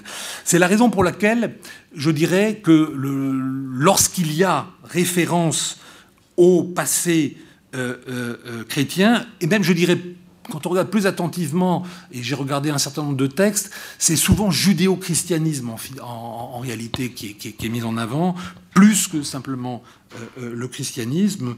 Euh, c'est en fait, je dirais, une référence qui est, pour le coup, essentiellement symbolique. Voilà. C'est-à-dire que c'est pour réaffirmer une, une sorte d'identité, encore une fois, judéo-chrétienne, et euh, qui, qui, serait une sorte de, fondement symbolique de l'identité euh, de euh, européenne. Avec évidemment par contraste, on le sent bien, hein, et, le, passage par l'idée du judéo-christianisme ne doit rien au hasard, par évidemment contraste, effet de miroir avec l'islam, qui est évidemment le dit ou parfois le non dit dans ce type d'affirmation. C'est-à-dire que dans le fond, euh, dans, toute cette vision des choses, il y a finalement un élément qui est considéré comme euh, euh, pas, n'étant pas à sa place dans cette Europe, dans, cette vision européenne qu'ils défendent, hein, vision euro-identitariste, c'est évidemment la, place de l'islam qui est, rejetée par ces groupes et on les connaît évidemment euh, aussi bien euh, la Ligue en Italie que, d'autres forces politiques qui peuvent exister. Mais il y a aussi un deuxième aspect euh, qu'on voit à l'ouest du, continent, qui est de nature différente, qui, met aussi en avant une identité européenne, mais cette fois-ci en ne la l'arrimant pas, en ne la liant pas du tout au euh, soi-disant euh, euh, racines judéo-chrétiennes, mais insiste en réalité sur un autre héritage européen qui est l'héritage de, des Lumières finalement. Paradoxalement, l'héritage des Lumières, c'est-à-dire l'idée de la tolérance et des valeurs libérales, par exemple, on trouve ce discours très très clairement chez quelqu'un qui n'est pas au pouvoir, euh, euh, qui est aux Pays-Bas, qui s'appelle Gerd Wilders, et qui est, qui est le, le, parti de la liberté hein, aux Pays-Bas, euh, ce qui est la deuxième formation au Parlement, mais qui n'est pas membre de la coalition gouvernementale. Lui, par exemple, et son, et son parti insistent beaucoup sur cette dimension-là. C'est-à-dire que qu'est-ce qui fait l'originalité du projet européen, et il met ça en avant, bah, c'est finalement les valeurs libérales, la tolérance, euh, ça va jusqu'à la défense du mariage homosexuel, par exemple. Bon, évidemment que vous ne trouveriez pas du tout dans, euh, euh, au PIS en Pologne, hein, mais là, on le trouve au nom de la tolérance. Hein. Donc c'est une sorte de, récupération finalement de l'héritage euh, des Lumières euh, pour défendre un projet d'identité. Hein. On le trouve un petit peu d'ailleurs aussi dans le Rassemblement national de temps en temps euh, chez, chez, Marine Le Pen où on voit aussi ce type de discours, mais dans le fond aussi toujours avec le même adversaire. Hein. Même si le discours est différent, l'adversaire reste le même. C'est encore une fois l'islam très clairement qui est présenté comme une, une religion euh, euh, opposée structurellement au, à, tout ce qui peut relever de, de, de, des valeurs libérales, sociétales, libérales, et donc en tant que telles non, non, non, non, non solubles, si je puis dire, dans le projet, dans le projet européen. Donc là, il y a, là, il y a une réalité dure, si je puis dire, sur laquelle tous les populistes, quelle que soit leur, euh, façon de, de, de, de, présenter le projet identitaire européen se raccroche, c'est-à-dire que le, point finalement de convergence, c'est in fine cet élément de, de, cristallisation dans l'hostilité euh, à, l'islam, qui est vraiment le, fil rouge qui finalement les unit, quel que soit le, background et le contexte dans lequel ils, évoluent. Donc je pense que de ce point de vue-là, à, l'évidence, les, prochaines élections européennes permettront de, mesurer la, force de ces, de ces, de ces, de ces courants euh, euh, dans les différents pays européens et, voir si ils vont continuer à peser. Je crains que malheureusement la réponse soit positive c'est-à-dire qu'en effet, ils continueront à peser. La question de, leur poids exact, eh bien, nous aurons la réponse dans, quelques mois. Voilà. Ben, sans plus tarder.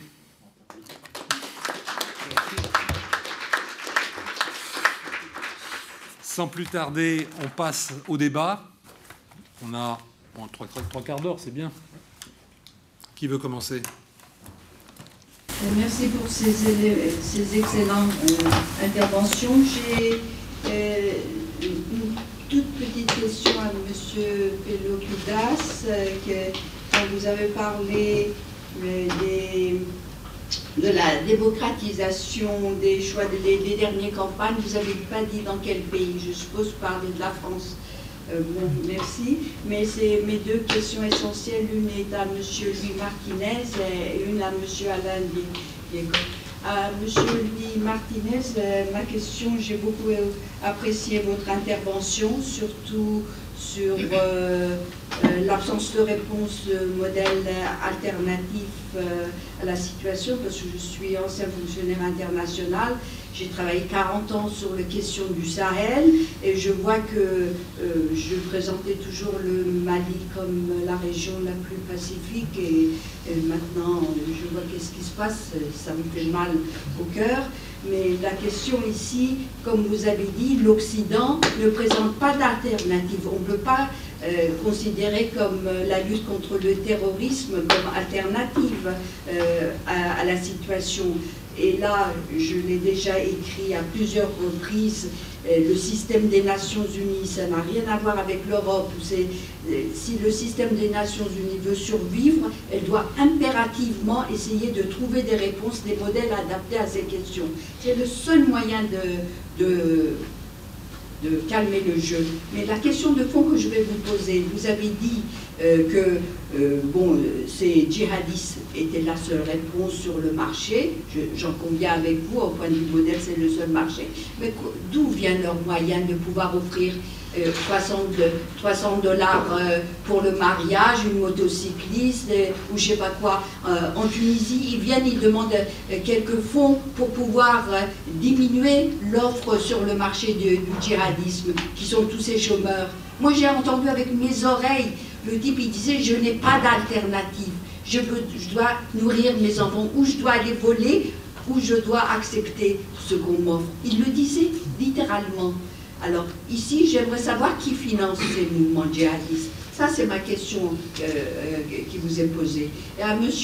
Alain Lekioff, j'avais émis ici, dans cette, dans cette salle, la crainte, il y a plusieurs années, et qui commence à devenir réelle, que aux États-Unis, c'est la plus grande puissance mondiale, et je mettais la question pour savoir, un jour, j'ai toujours l'optique du système des Nations Unies, c'est dans ces enceintes que certaines décisions sont prises. Je disais, si ces mouvements deviennent majoritaires, qu'est-ce qu'on fera? Je posais la question, j'avais peur même que la religion commence à devenir euh, euh, la question essentielle. Euh, et c'est les États qui décident de, l'orientation. Où est-ce qu'on va? Les États-Unis, mais il y a maintenant, euh, il n'y a pas que l'Europe. Il n'y a pas de choix, qu'est-ce qu'on va faire? Je m'excuse, ça c'est ma question. Merci pour, votre, pour vos remarques et votre question. Alors, qui finance? Bah, c'est une grande question. Je ne suis pas sûr d'avoir la, réponse euh, la plus pertinente. Ce que je retiens, moi, de, à la fois des observations et de, la littérature sur place, c'est que on a deux types d'approches. On a l'approche, le soutien international des pays du Golfe, hein, qui revient en permanence, qui est jamais démontré, hein, qui est souvent affirmé, mais jamais véritablement démontré. Enfin, à mon niveau de connaissance, hein, donc euh, mais sans doute que votre expérience, euh, disons, euh, peut, invalider ce que je dis. On a très clairement des documents, des données sur le soutien, mais qui est plutôt, entre guillemets, transparent, aux écoles coraniques, aux institutions islamiques, etc.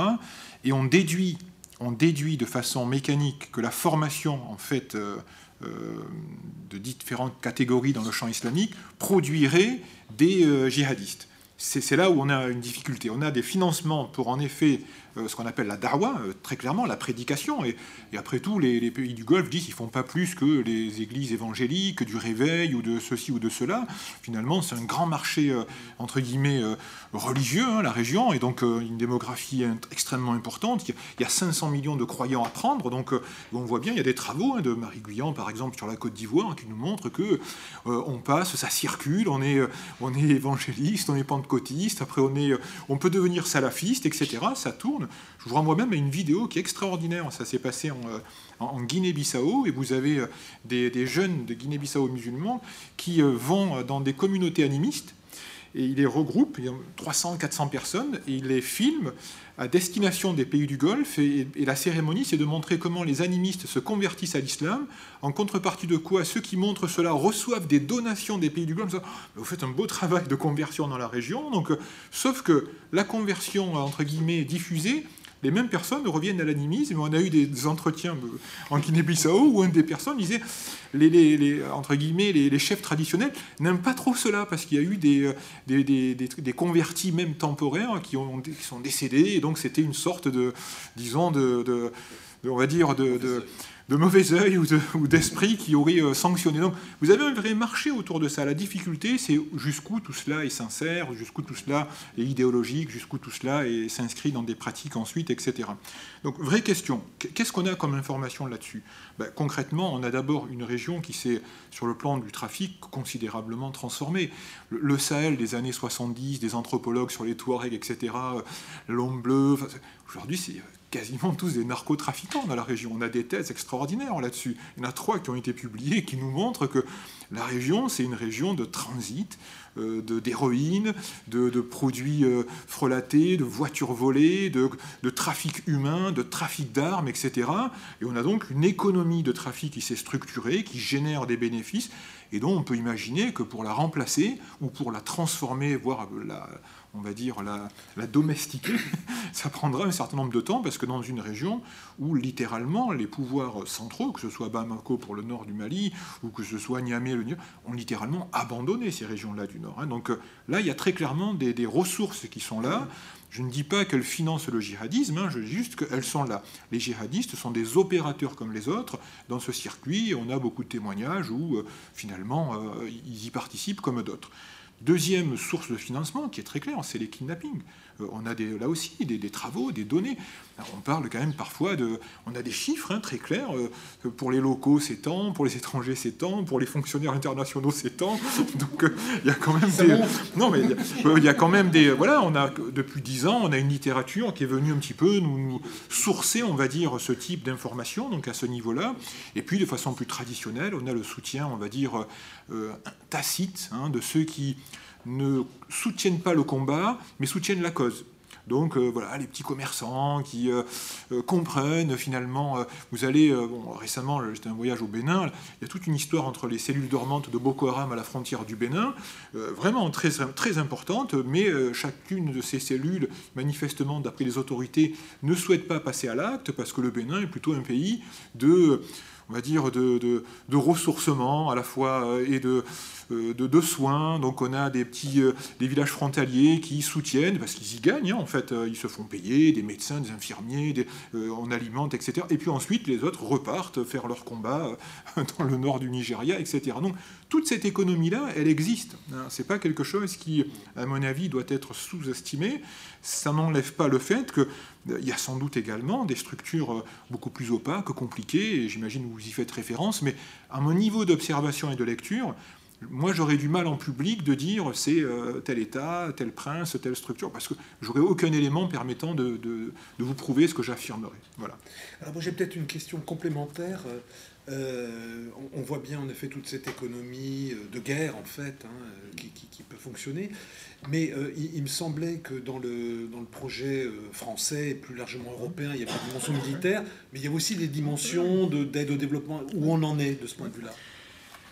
Je, pourrais être plus précis euh, mardi prochain, parce que l'AFD, par exemple, a, une. Euh, je suis invité comme euh, un expert pour discuter, disons, par manifestement un méga projet sur la région. On parle de, je ne sais plus combien, de, de, de 200, 250 millions d'euros qui mobiliseraient sans doute de nombreux opérateurs. Et pour la première fois, et donc il y a une réflexion pour structurer un espace du nord jusqu'au sud, le sud pas de l'Afrique, mais de cet ouest-là de l'Afrique, donc Afrique du Nord, Sahel, Afrique de l'Ouest.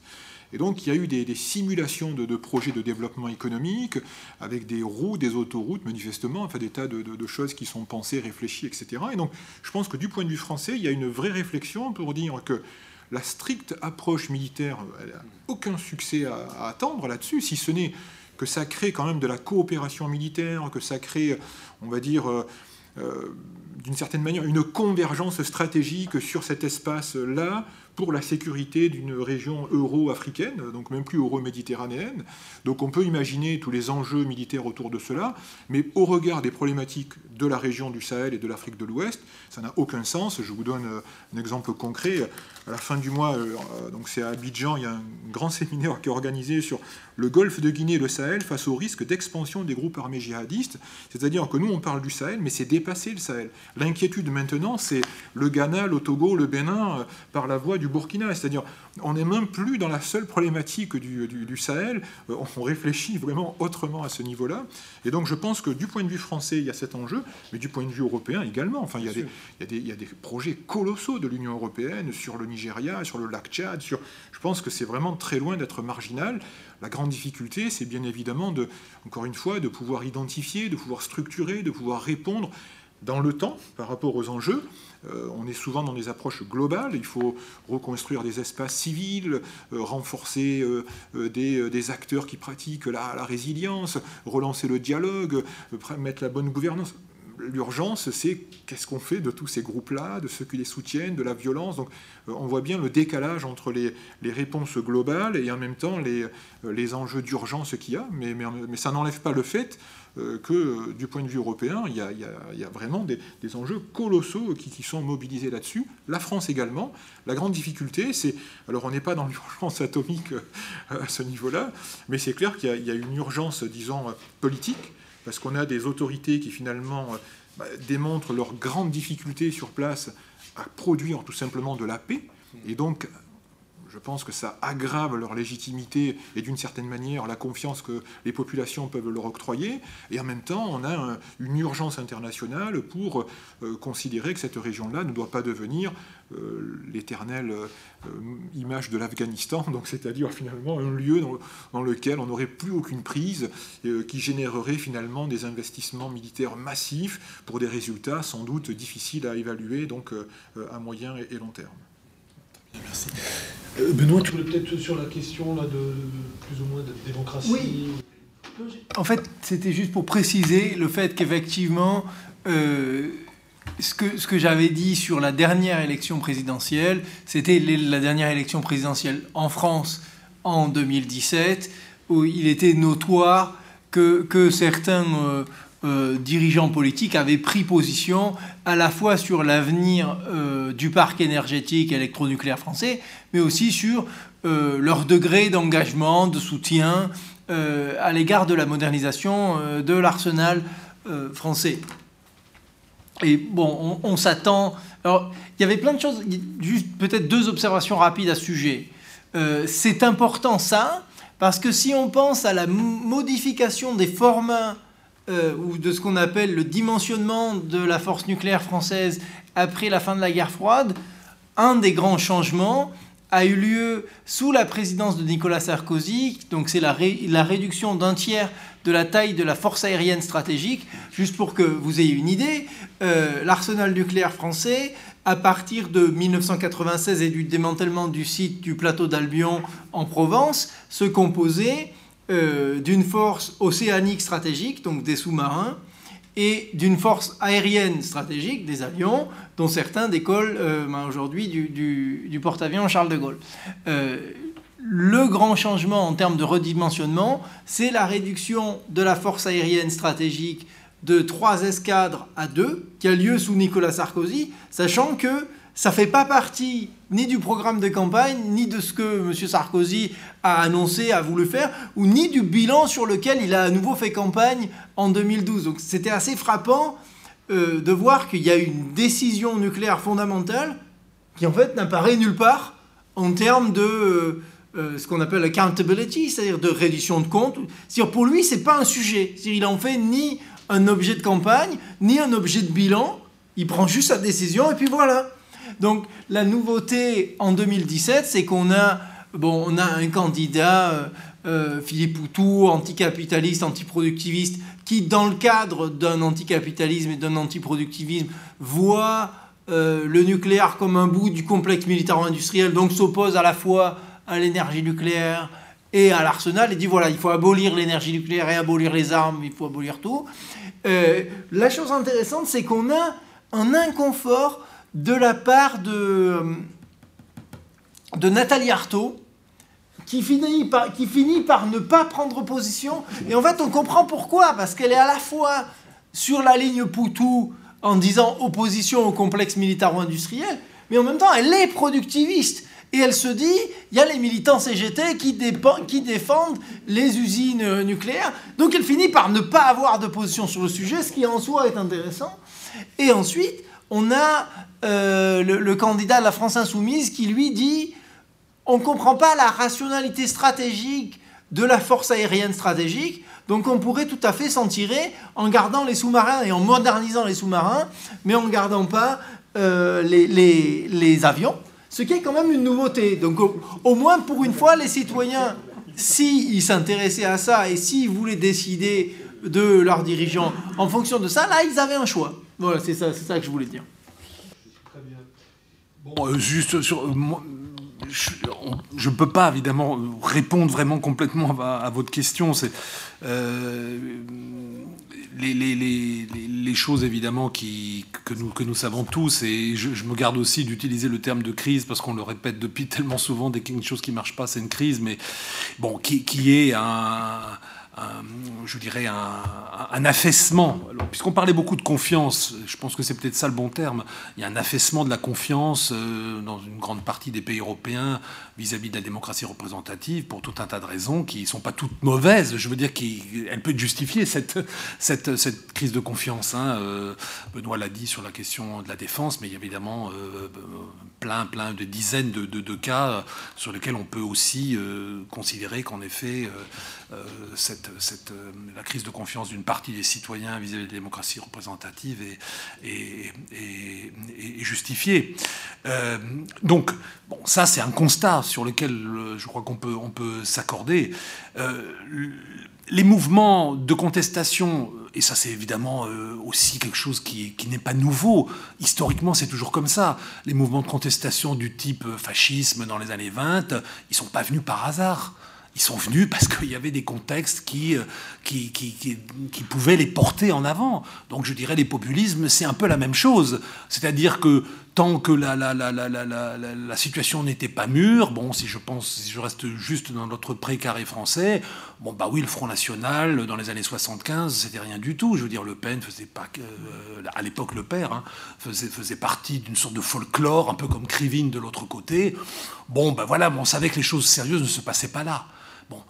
Qu'est-ce qui fait que la même force politique, bon, même s'ils ont enlevé le F, ils ont mis le R à la place, euh, c'est quand même fondamentalement la même force politique, maintenant c'est la fille qui, était la manœuvre, euh, a le succès qu'elle a aujourd'hui bah, Si son message n'a pas été fondamentalement modifié, ce qui je crois est le cas, même s'il y a eu des petites modifications à droite et à gauche, c'est que le contexte est différent et qu'il est porteur désormais pour des forces comme ça. Voilà, ça c'est évidemment une réalité. Donc la réponse que les forces euh, que les autres forces politiques doivent, doivent, euh, doivent, doivent porter pour contrer ce type de mouvement, bah, c'est rendre crédible finalement leur, euh, leur, leur, discours et, et, mettre en accord les actes avec leur, leur, discours. C'est la seule chose qui peut permettre de, de, de, de, modifier un petit peu la balance. Et puis ensuite, eh oui, quand, quand, quand, il y a ce qui se passe, euh, par exemple, dans un pays voisin euh, d'une autre, comme l'Italie, où, où, on a deux courants populistes de façon de nature d'ailleurs assez différente, hein, puisqu'on a vraiment un courant national populiste et de l'autre côté quelque chose qui est beaucoup plus nébuleux, mais qui en même temps appelle très clairement une démocratie sans médiation. Hein, ça, euh, c'est tout à fait évident. La démocratie Internet, euh, on peut se passer quasiment de toute représentation, ce qui me paraît complètement euh, incroyable à l'échelle d'un pays comme l'Italie, évidemment. mais bon, on a des forces anti-système, ça c'est clair, elles sont au pouvoir. Bah, une, des règles aussi, c'est de voir bah, qu'est-ce qu'ils vont faire? Bah, finalement, c'est ça. Qu'est-ce qu'ils vont faire? Ils ont le pouvoir maintenant. Qu'est-ce qu'ils vont faire? Ils vont peut-être pas faire grand-chose finalement. Euh, peut-être que leur bilan sera assez, assez lamentable. Hein. Euh, euh, il va y avoir dans un mois ici toute une réunion. Là, je fais un peu de publicité autour de, un an de gouvernement populiste en Italie. Bah, on va voir quel est le bilan au bout d'un an. Qu'est-ce qu'ils ont pu faire et qu'est-ce qu'ils n'ont pas pu faire finalement Il y a beaucoup d'effets d'annonce, à mon avis, plus que de, choses qui ont été modifiés, même si par-ci par-là, ils ont bel et bien modifié des choses. Mais on voit, par exemple, sur un point qu'ils avaient mis en avant, on voit que la contrainte européenne a joué. Ils, avaient annoncé un déficit budgétaire très important. Finalement, 24 euh, heures après, euh, ils, sont revenus à des choses plus raisonnables parce qu'ils ont vu que les marchés financiers euh, les, mettaient, sur la touche. Donc ils ont dit que risquaient la banqueroute, en fait. C'est ça que ça veut dire. Donc il y a des effets de contrainte. Et de ce point de vue-là, ça c'est peut-être une bonne nouvelle aussi, je vais aussi euh, apporter finalement une bonne nouvelle à cette Assemblée, c'est que je pense que le fait que l'Union européenne existe est quelque chose d'extrêmement positif, parce que je pense que ça a un effet d'endiguement, ça évite le pire. C'est-à-dire que si on réfléchit, alors je ne dis pas que les situations est la même, mais si on réfléchit en une seconde à la situation de l'Europe dans l'entre-deux-guerres et la situation d'aujourd'hui, c'est pour ça que je pense que toutes les références des années 30 sont complètement à côté de la plaque, c'est qu'on n'est pas du tout dans le même contexte. Quelque part, l'Union européenne sert quand même de cadre d'ensemble, et même Orban et d'autres, ils sont obligés de tenir compte de ça. Et les Italiens, en l'occurrence, ils ont dû faire ça aussi. C'est-à-dire qu'ils ne pouvaient pas avoir 2,6% de déficit, bah, parce que tout simplement, sinon ils mettaient la clé sous la porte. Donc ils ont été obligés de devenir raisonnables. Donc l'effet de contrainte, il ne faut pas le sous-estimer. L'effet de contrainte, il joue aussi d'ailleurs pour, pour quelqu'un euh, dont tu as évoqué, et, et, donc je soulignerai aussi le courage ici, comme Tsipras, le Premier ministre grec, parce que finalement, il, était, était populiste à sa manière, populiste de gauche, disons. Euh, quand vous lisez ce qu'il disait au début dans la campagne, etc., c'était contre l'Europe, l'élitisme, etc. Mais finalement, il s'est rendu compte qu'il n'avait pas énormément de marge de manœuvre une fois qu'il avait été au pouvoir. Et donc, il a été quand même obligé de rentrer un petit peu dans certains cadres. C'est ça que je veux dire. C'est qu'il y a un effet de contrainte de l'Union européenne qui, de ce point de vue, me semble positif parce que ça, ça empêche les débordements euh, qui, ont pu exister dans, les années 20. Dans les années 20, en réalité, il n'y avait rien qui cadrait les nationalismes, où qu'ils soient. Hein. Et donc finalement, on avait du nationalisme en, Estonie, on avait des nationalistes en Italie, on en avait quasiment un peu partout, euh, pas nécessairement au pouvoir, mais enfin il y avait des régimes autoritaires, et il n'y avait pas il y avait pas, il avait rien, rien ne pouvait empêcher, euh, ne limiter leur marge de manœuvre en réalité. Hein. Euh, aujourd'hui, je pense que l'Union européenne a de ce point de vue-là un effet positif malgré tout, elle, elle, pour le moment en tous les cas, elle, fonctionne un peu, elle établit des digues hein, un petit peu et, oblige finalement même des, mouvements de ce type-là, des mouvements qui sont des mouvements de contestation, des mouvements de, de, protestation, elle, les contraint, elle a un effet de contrainte. Mais s'ils deviennent majoritaires, ces gens en Europe? Ah ben ça on verra à ce moment-là, mais on, sera on va déjà voir comment ça va se passer d'un pays à l'autre.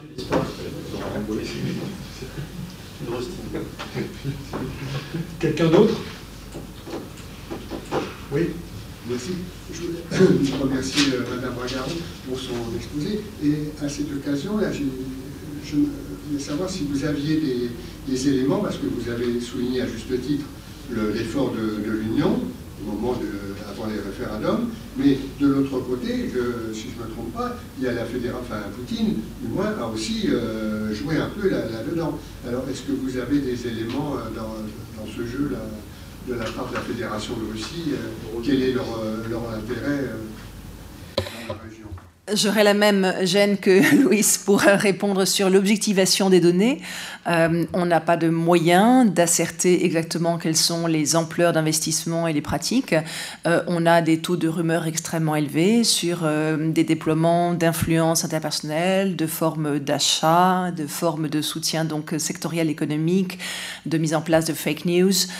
donc les techniques de conviction qui sont évoquées sont assez communes et familières techniques par Internet, techniques par cooptation de points de vue et par système de financement, euh, système d'influence. Simplement, en pondérer la mesure est quelque chose qui nous dépasse. Savoir quelle est l'efficacité de la mobilisation d'une ressource, euh, là aussi très complexe, puisqu'on peut en effet être financé pour euh, effectuer un certain vote et puis finalement ne pas exactement suivre la consigne, et que toutes les techniques qui ont été mises en place pour être certain qu'un financement avait comme effet retour le fait de suivre la consigne requise, qui avait été parfois utilisée en demandant aux gens de, filmer leur propre vote, par exemple, avec leur, leur téléphone, sont des choses qui ne sont pas opérationnalisables et qui n'ont pas toujours les effets attendus. Donc, ce qui semble approximativement crédible, c'est que euh, les Balkans occidentaux ont été considérés comme des territoires où la Russie avait une marge d'action importante et des intérêts économiques forts, et où, après avoir eu une influence économique profonde sur des pays comme la Bulgarie ou comme Chypre,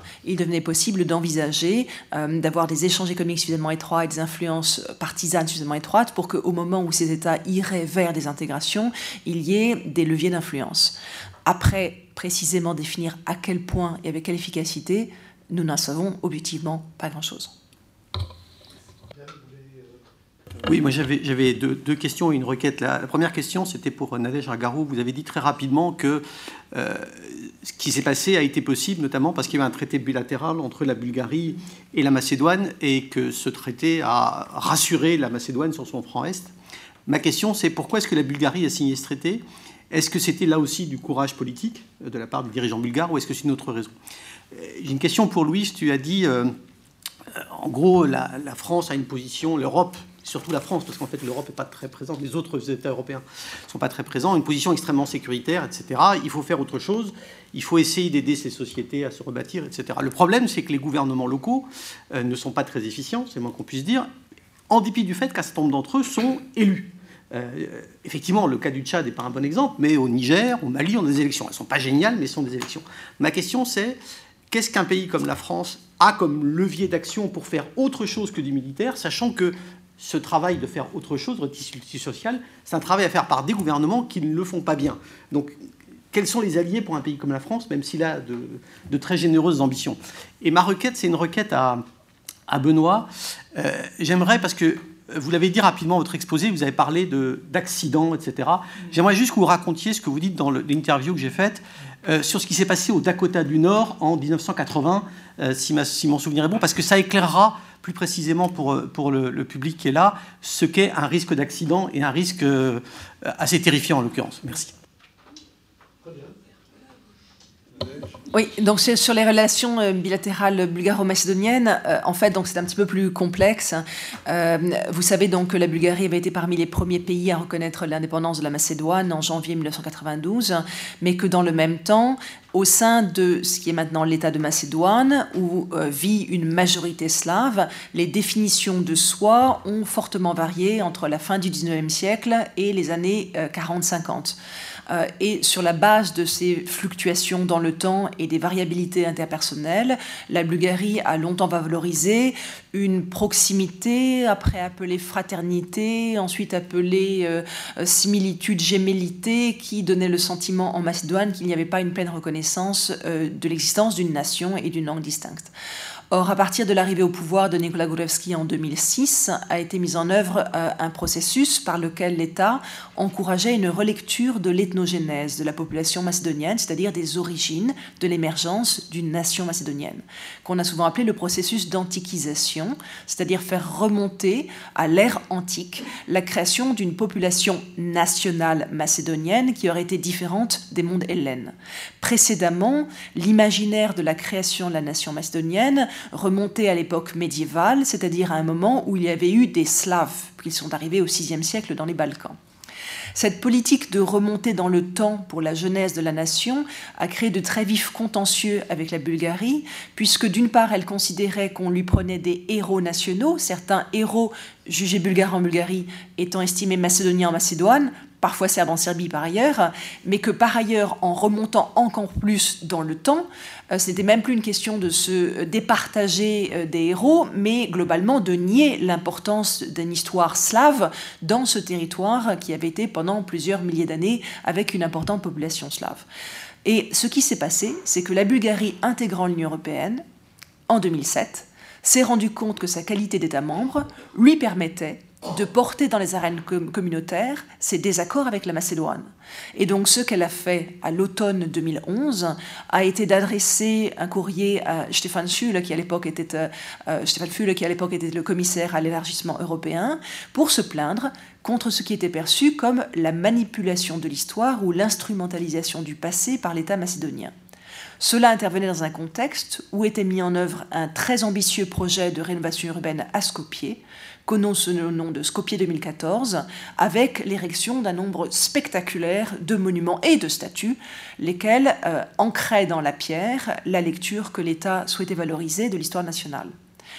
Le problème est devenu très important pour la Macédoine un an après, puisque en 2012, lorsqu'il était encore question de se demander si on allait ou pas ouvrir des pourparlers, la Macédoine s'est heurtée non seulement aux réticences de la France et de la Grèce, mais aussi de la Bulgarie, qui a fait valoir alors qu'elle comptait faire entendre sa voix comme État membre de l'Union européenne.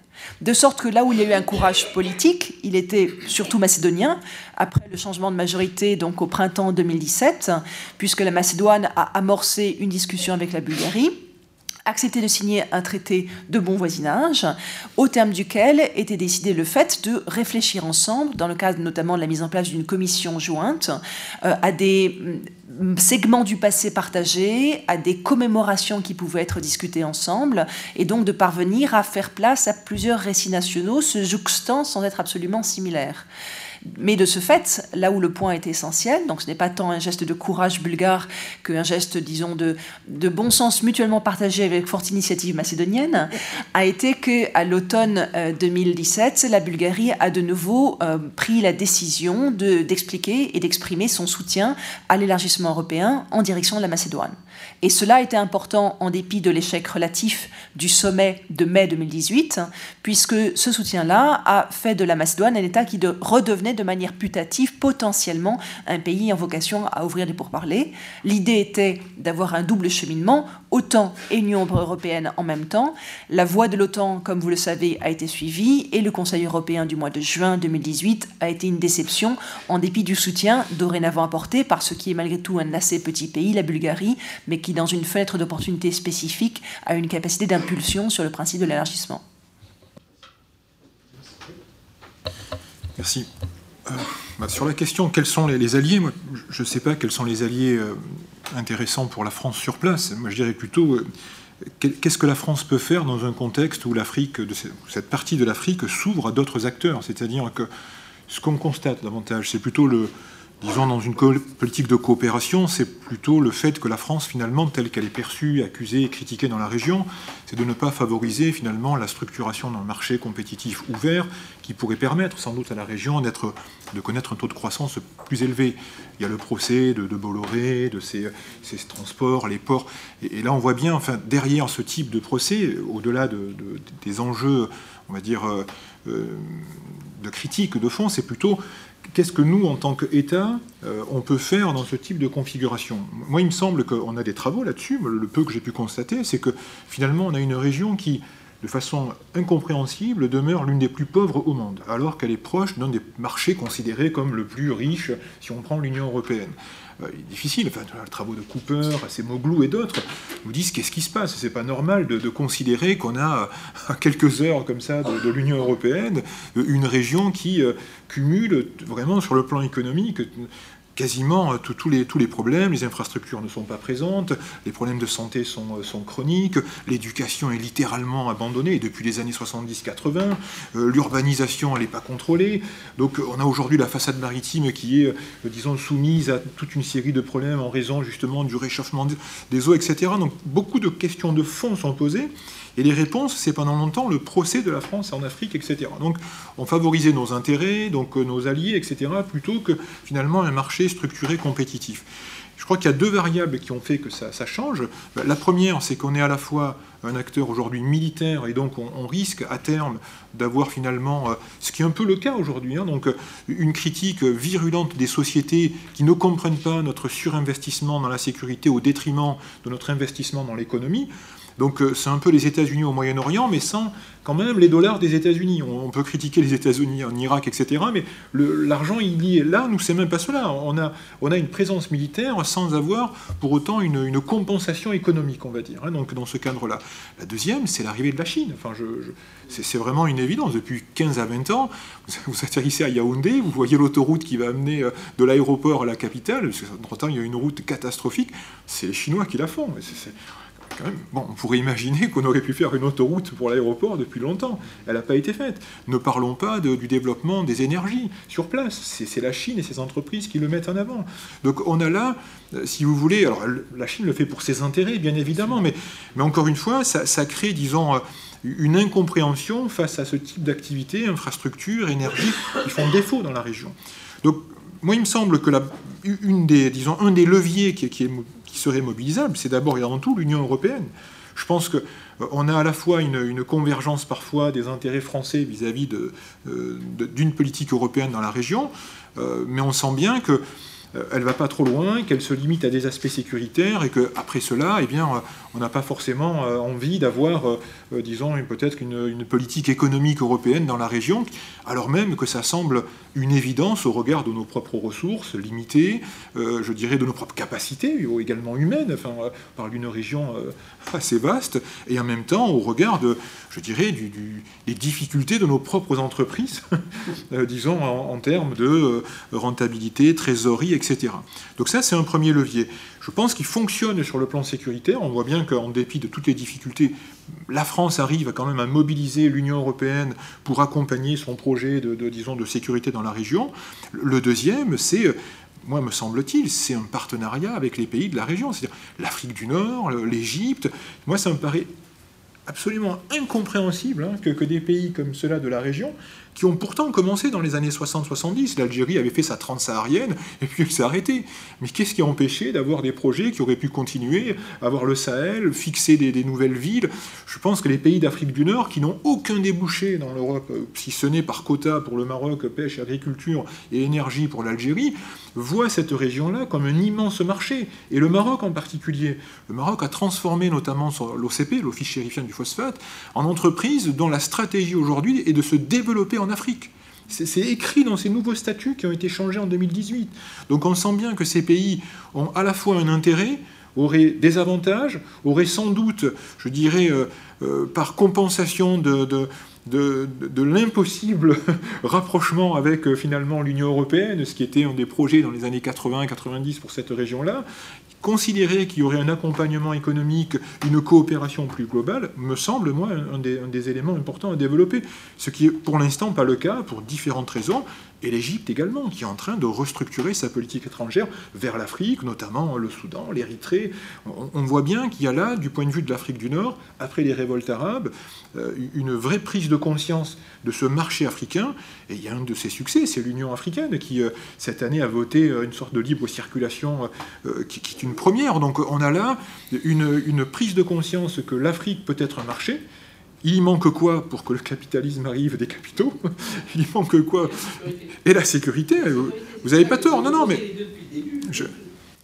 j'entends bien, j'entends bien l'argument. Je sais qu'il est, important, mais en même temps, historiquement, euh, on a de grands travaux qui nous montrent que le capitalisme s'est aussi développé par et dans la violence. Et je vous renvoie qu'aux travaux de, nos historiens euh, de Bredel et d'autres sur la Méditerranée, la violence et la course et en même temps l'accumulation de capitaux pour nos villes. Donc je, pense que euh, c'est à débattre, mais j'entends bien l'argument. Je, sais qu'en Afrique, on l'entend. Il, est fort.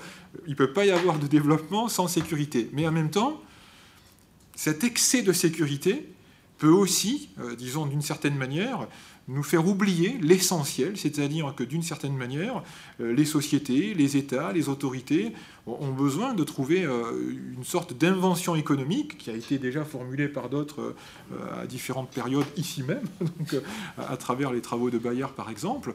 Mais, je trouve qu'on est dans un dialogue un peu de sourd entre une sécurité qui peut être totalement utopique, hein, c'est-à-dire jusqu'à quand on aura cette sécurité, et en même temps, comment considérer que les transformations en cours peuvent être laissés comme cela sans véritablement penser à la structuration d'un marché africain. Moi, il me semble que l'intégration de l'Afrique du Nord, et je reviens sur ce projet AFD, mais d'autres également, c'est aussi une façon de repenser la région et de considérer qu'elle est plus complémentaire que segmentée entre Afrique du Nord, Sahel et Afrique de l'Ouest, et qu'il reste finalement à trouver les modalités, euh, je dirais, je dirais presque intellectuelles, de, compréhension de l'ouverture de cette région-là euh, au marché. Mais il me semble que euh, un certain nombre de travaux et de simulations nous montrent que tout cela est devant nous, euh, reste ensuite à avoir les, arguments pour pouvoir euh, agir en ce sens et non pas rester peut-être aussi prisonnier d'un certain nombre de paradigmes, en particulier celui de la sécurité d'abord, qui peut être finalement, au final, être contre-productif par rapport à d'autres enjeux aussi stratégiques. Benoît, Dakota. Oui, alors merci, merci euh, pour la requête. Je, vais bien volontiers raconter l'histoire de, Grand Fox dans le Dakota du Nord et vous montrer des documents d'archives un peu inédits. Pour qu'on comprenne pourquoi cette histoire est intéressante, je vais m'autoriser en moins d'une minute trois petites considérations euh, préliminaires. D'abord, juste observer que si on n'est pas, euh, comme nous, soucieux de réfléchir à la possibilité de l'accident nucléaire, ce que je veux dire par là, c'est l'explosion accidentelle d'une bombe, euh, eh bien ça, ça paraît évidemment... Alors voilà, si vous voulez, c'est pour éviter ce genre de choses. Si vous voulez, ce qui devrait vous empêcher de dormir, madame, c'est à quel point on est ignorant sur le sujet. Euh, le, but étant pas que vous dormiez. Euh, donc, donc, si vous voulez, la chose est la suivante. On a des mécanismes qui font qu'on a envie de croire au discours du contrôle. Trois mécanismes simples. Un, l'intuition de l'énormité de la chose. Même si on a une intuition du fait que explosion nucléaire veut dire gros. Ensuite, on a une deuxième intuition qui est explosion nucléaire accidentelle, même une, veut dire inacceptable, mais radicalement inacceptable. Trois, on a l'intuition que le savoir pertinent sur est-ce que c'est possible ou pas est de toute façon inaccessible. Et c'est là que justement le travail de notre programme euh, rentre en jeu, parce que ce savoir n'est pas inaccessible, c'est pas vrai. Mais bon, du fait de ces trois intuitions, mais qu'est-ce qu'on fait? On attend le discours qui dit dormez tranquille. Et alors ne vous inquiétez pas, ce discours il est là. Hein. Euh, au point que l'ambassadeur de France auprès de la conférence d'examen du TNP, M. Jean-Hugues Simon Michel, euh, en mai 2015, dit en public, sans avoir peur qu'on se moque de lui, euh, les gens qui sont venus avec moi euh, sur les sites de l'Arsenal ont pu vérifier de leurs propres yeux que le risque accidentel est zéro. On ne voit pas le risque accidentel. mais, mais il peut dire ça, parce que tout le monde a envie de l'entendre. Donc d'un côté, vous avez ça, ce désir de croire que c'est pas possible. Deuxième élément, vous avez un discours d'officiels américains et soviétiques de très haut niveau. Je pense au, l'ancien secrétaire à la défense Robert McNamara, je pense au, ce qu'on appelle le war planner, c'est-à-dire celui qui écrivait le plan de frappe stratégique euh, Daniel Ellsberg dans les années 50 et 60. Je pense à celui qui était en charge de la totalité de l'arsenal américain, le général George Lee Butler, euh, dans les années 90, euh, dans la première moitié des années 90. Tous les trois et leurs homologues soviétiques disent il y a plusieurs épisodes dans lesquels on a été, nous, en charge, où on a évité des explosions nucléaires accidentelles par chance. Alors, si je veux être totalement précis, Butler n'aime pas le mot de chance, il dit providence divine. Mais vous accorderez que c'est la même chose.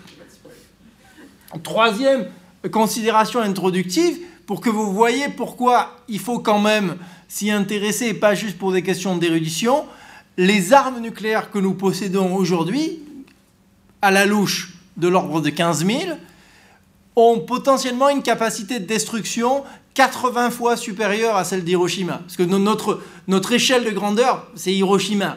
Et, en fait, ce qu'il faut réaliser, c'est non, non, Hiroshima, c'est petit, obsolète et vieillot. Euh, ce dont on dispose aujourd'hui, c'est gigantesque.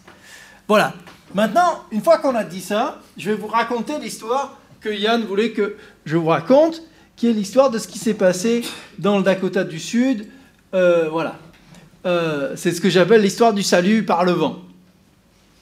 Juste encore une fois, pour vous, rendre la nuit absolument détestable, chère madame, je, vais ajouter le fait que vous devriez aussi vous inquiéter du fait que cette histoire a lieu en septembre 1980 et il faut qu'il y ait un triste chercheur français qui porte mon nom, euh, 35 ans plus tard, qui aille se fatiguer à aller dans le garage de la veuve d'un monsieur dont je vais vous parler pour trouver ces photos. Il a fallu 38 ans pour découvrir ça. Et il y a tout un tas de logiques institutionnelles et de logiques de loyauté personnelle qui font que personne n'a envie qu'on sache qu'il y a eu des possibilités d'accident. Donc, maintenant, l'histoire de, de cet avion-là. Euh, donc c'est un, un B-52, un bombardier B-52 américain, à une époque, juste pour vous faire sourire un petit peu, à une époque où, où l'armée de l'air américaine vous dit euh, les, les, réacteurs des B-52 sont, euh, ne peuvent pas prendre feu, eh bien, le réacteur numéro 5 de ce bombardier B-52 brûle pendant 3 heures. Alors vous vous direz, oui, très bien, il y a le feu, et alors? C'est là que c'est intéressant. Et alors, c'est que ce bombardier-là particulier transporte entre 4 et 6, on n'est pas encore sûr, on continue de chercher, entre 4 et 6 explosifs de type SRAM-A, qui sont des explosifs nucléaires, dont on a découvert plus tard dans les années 80, qui sont extrêmement sensibles à quoi? Au feu. Et c'est là qu'on arrive à des choses intéressantes. Voilà, donc ça c'est au cas où vous vous disiez, non, l'avion va très bien, il n'a pas été ravagé par le feu.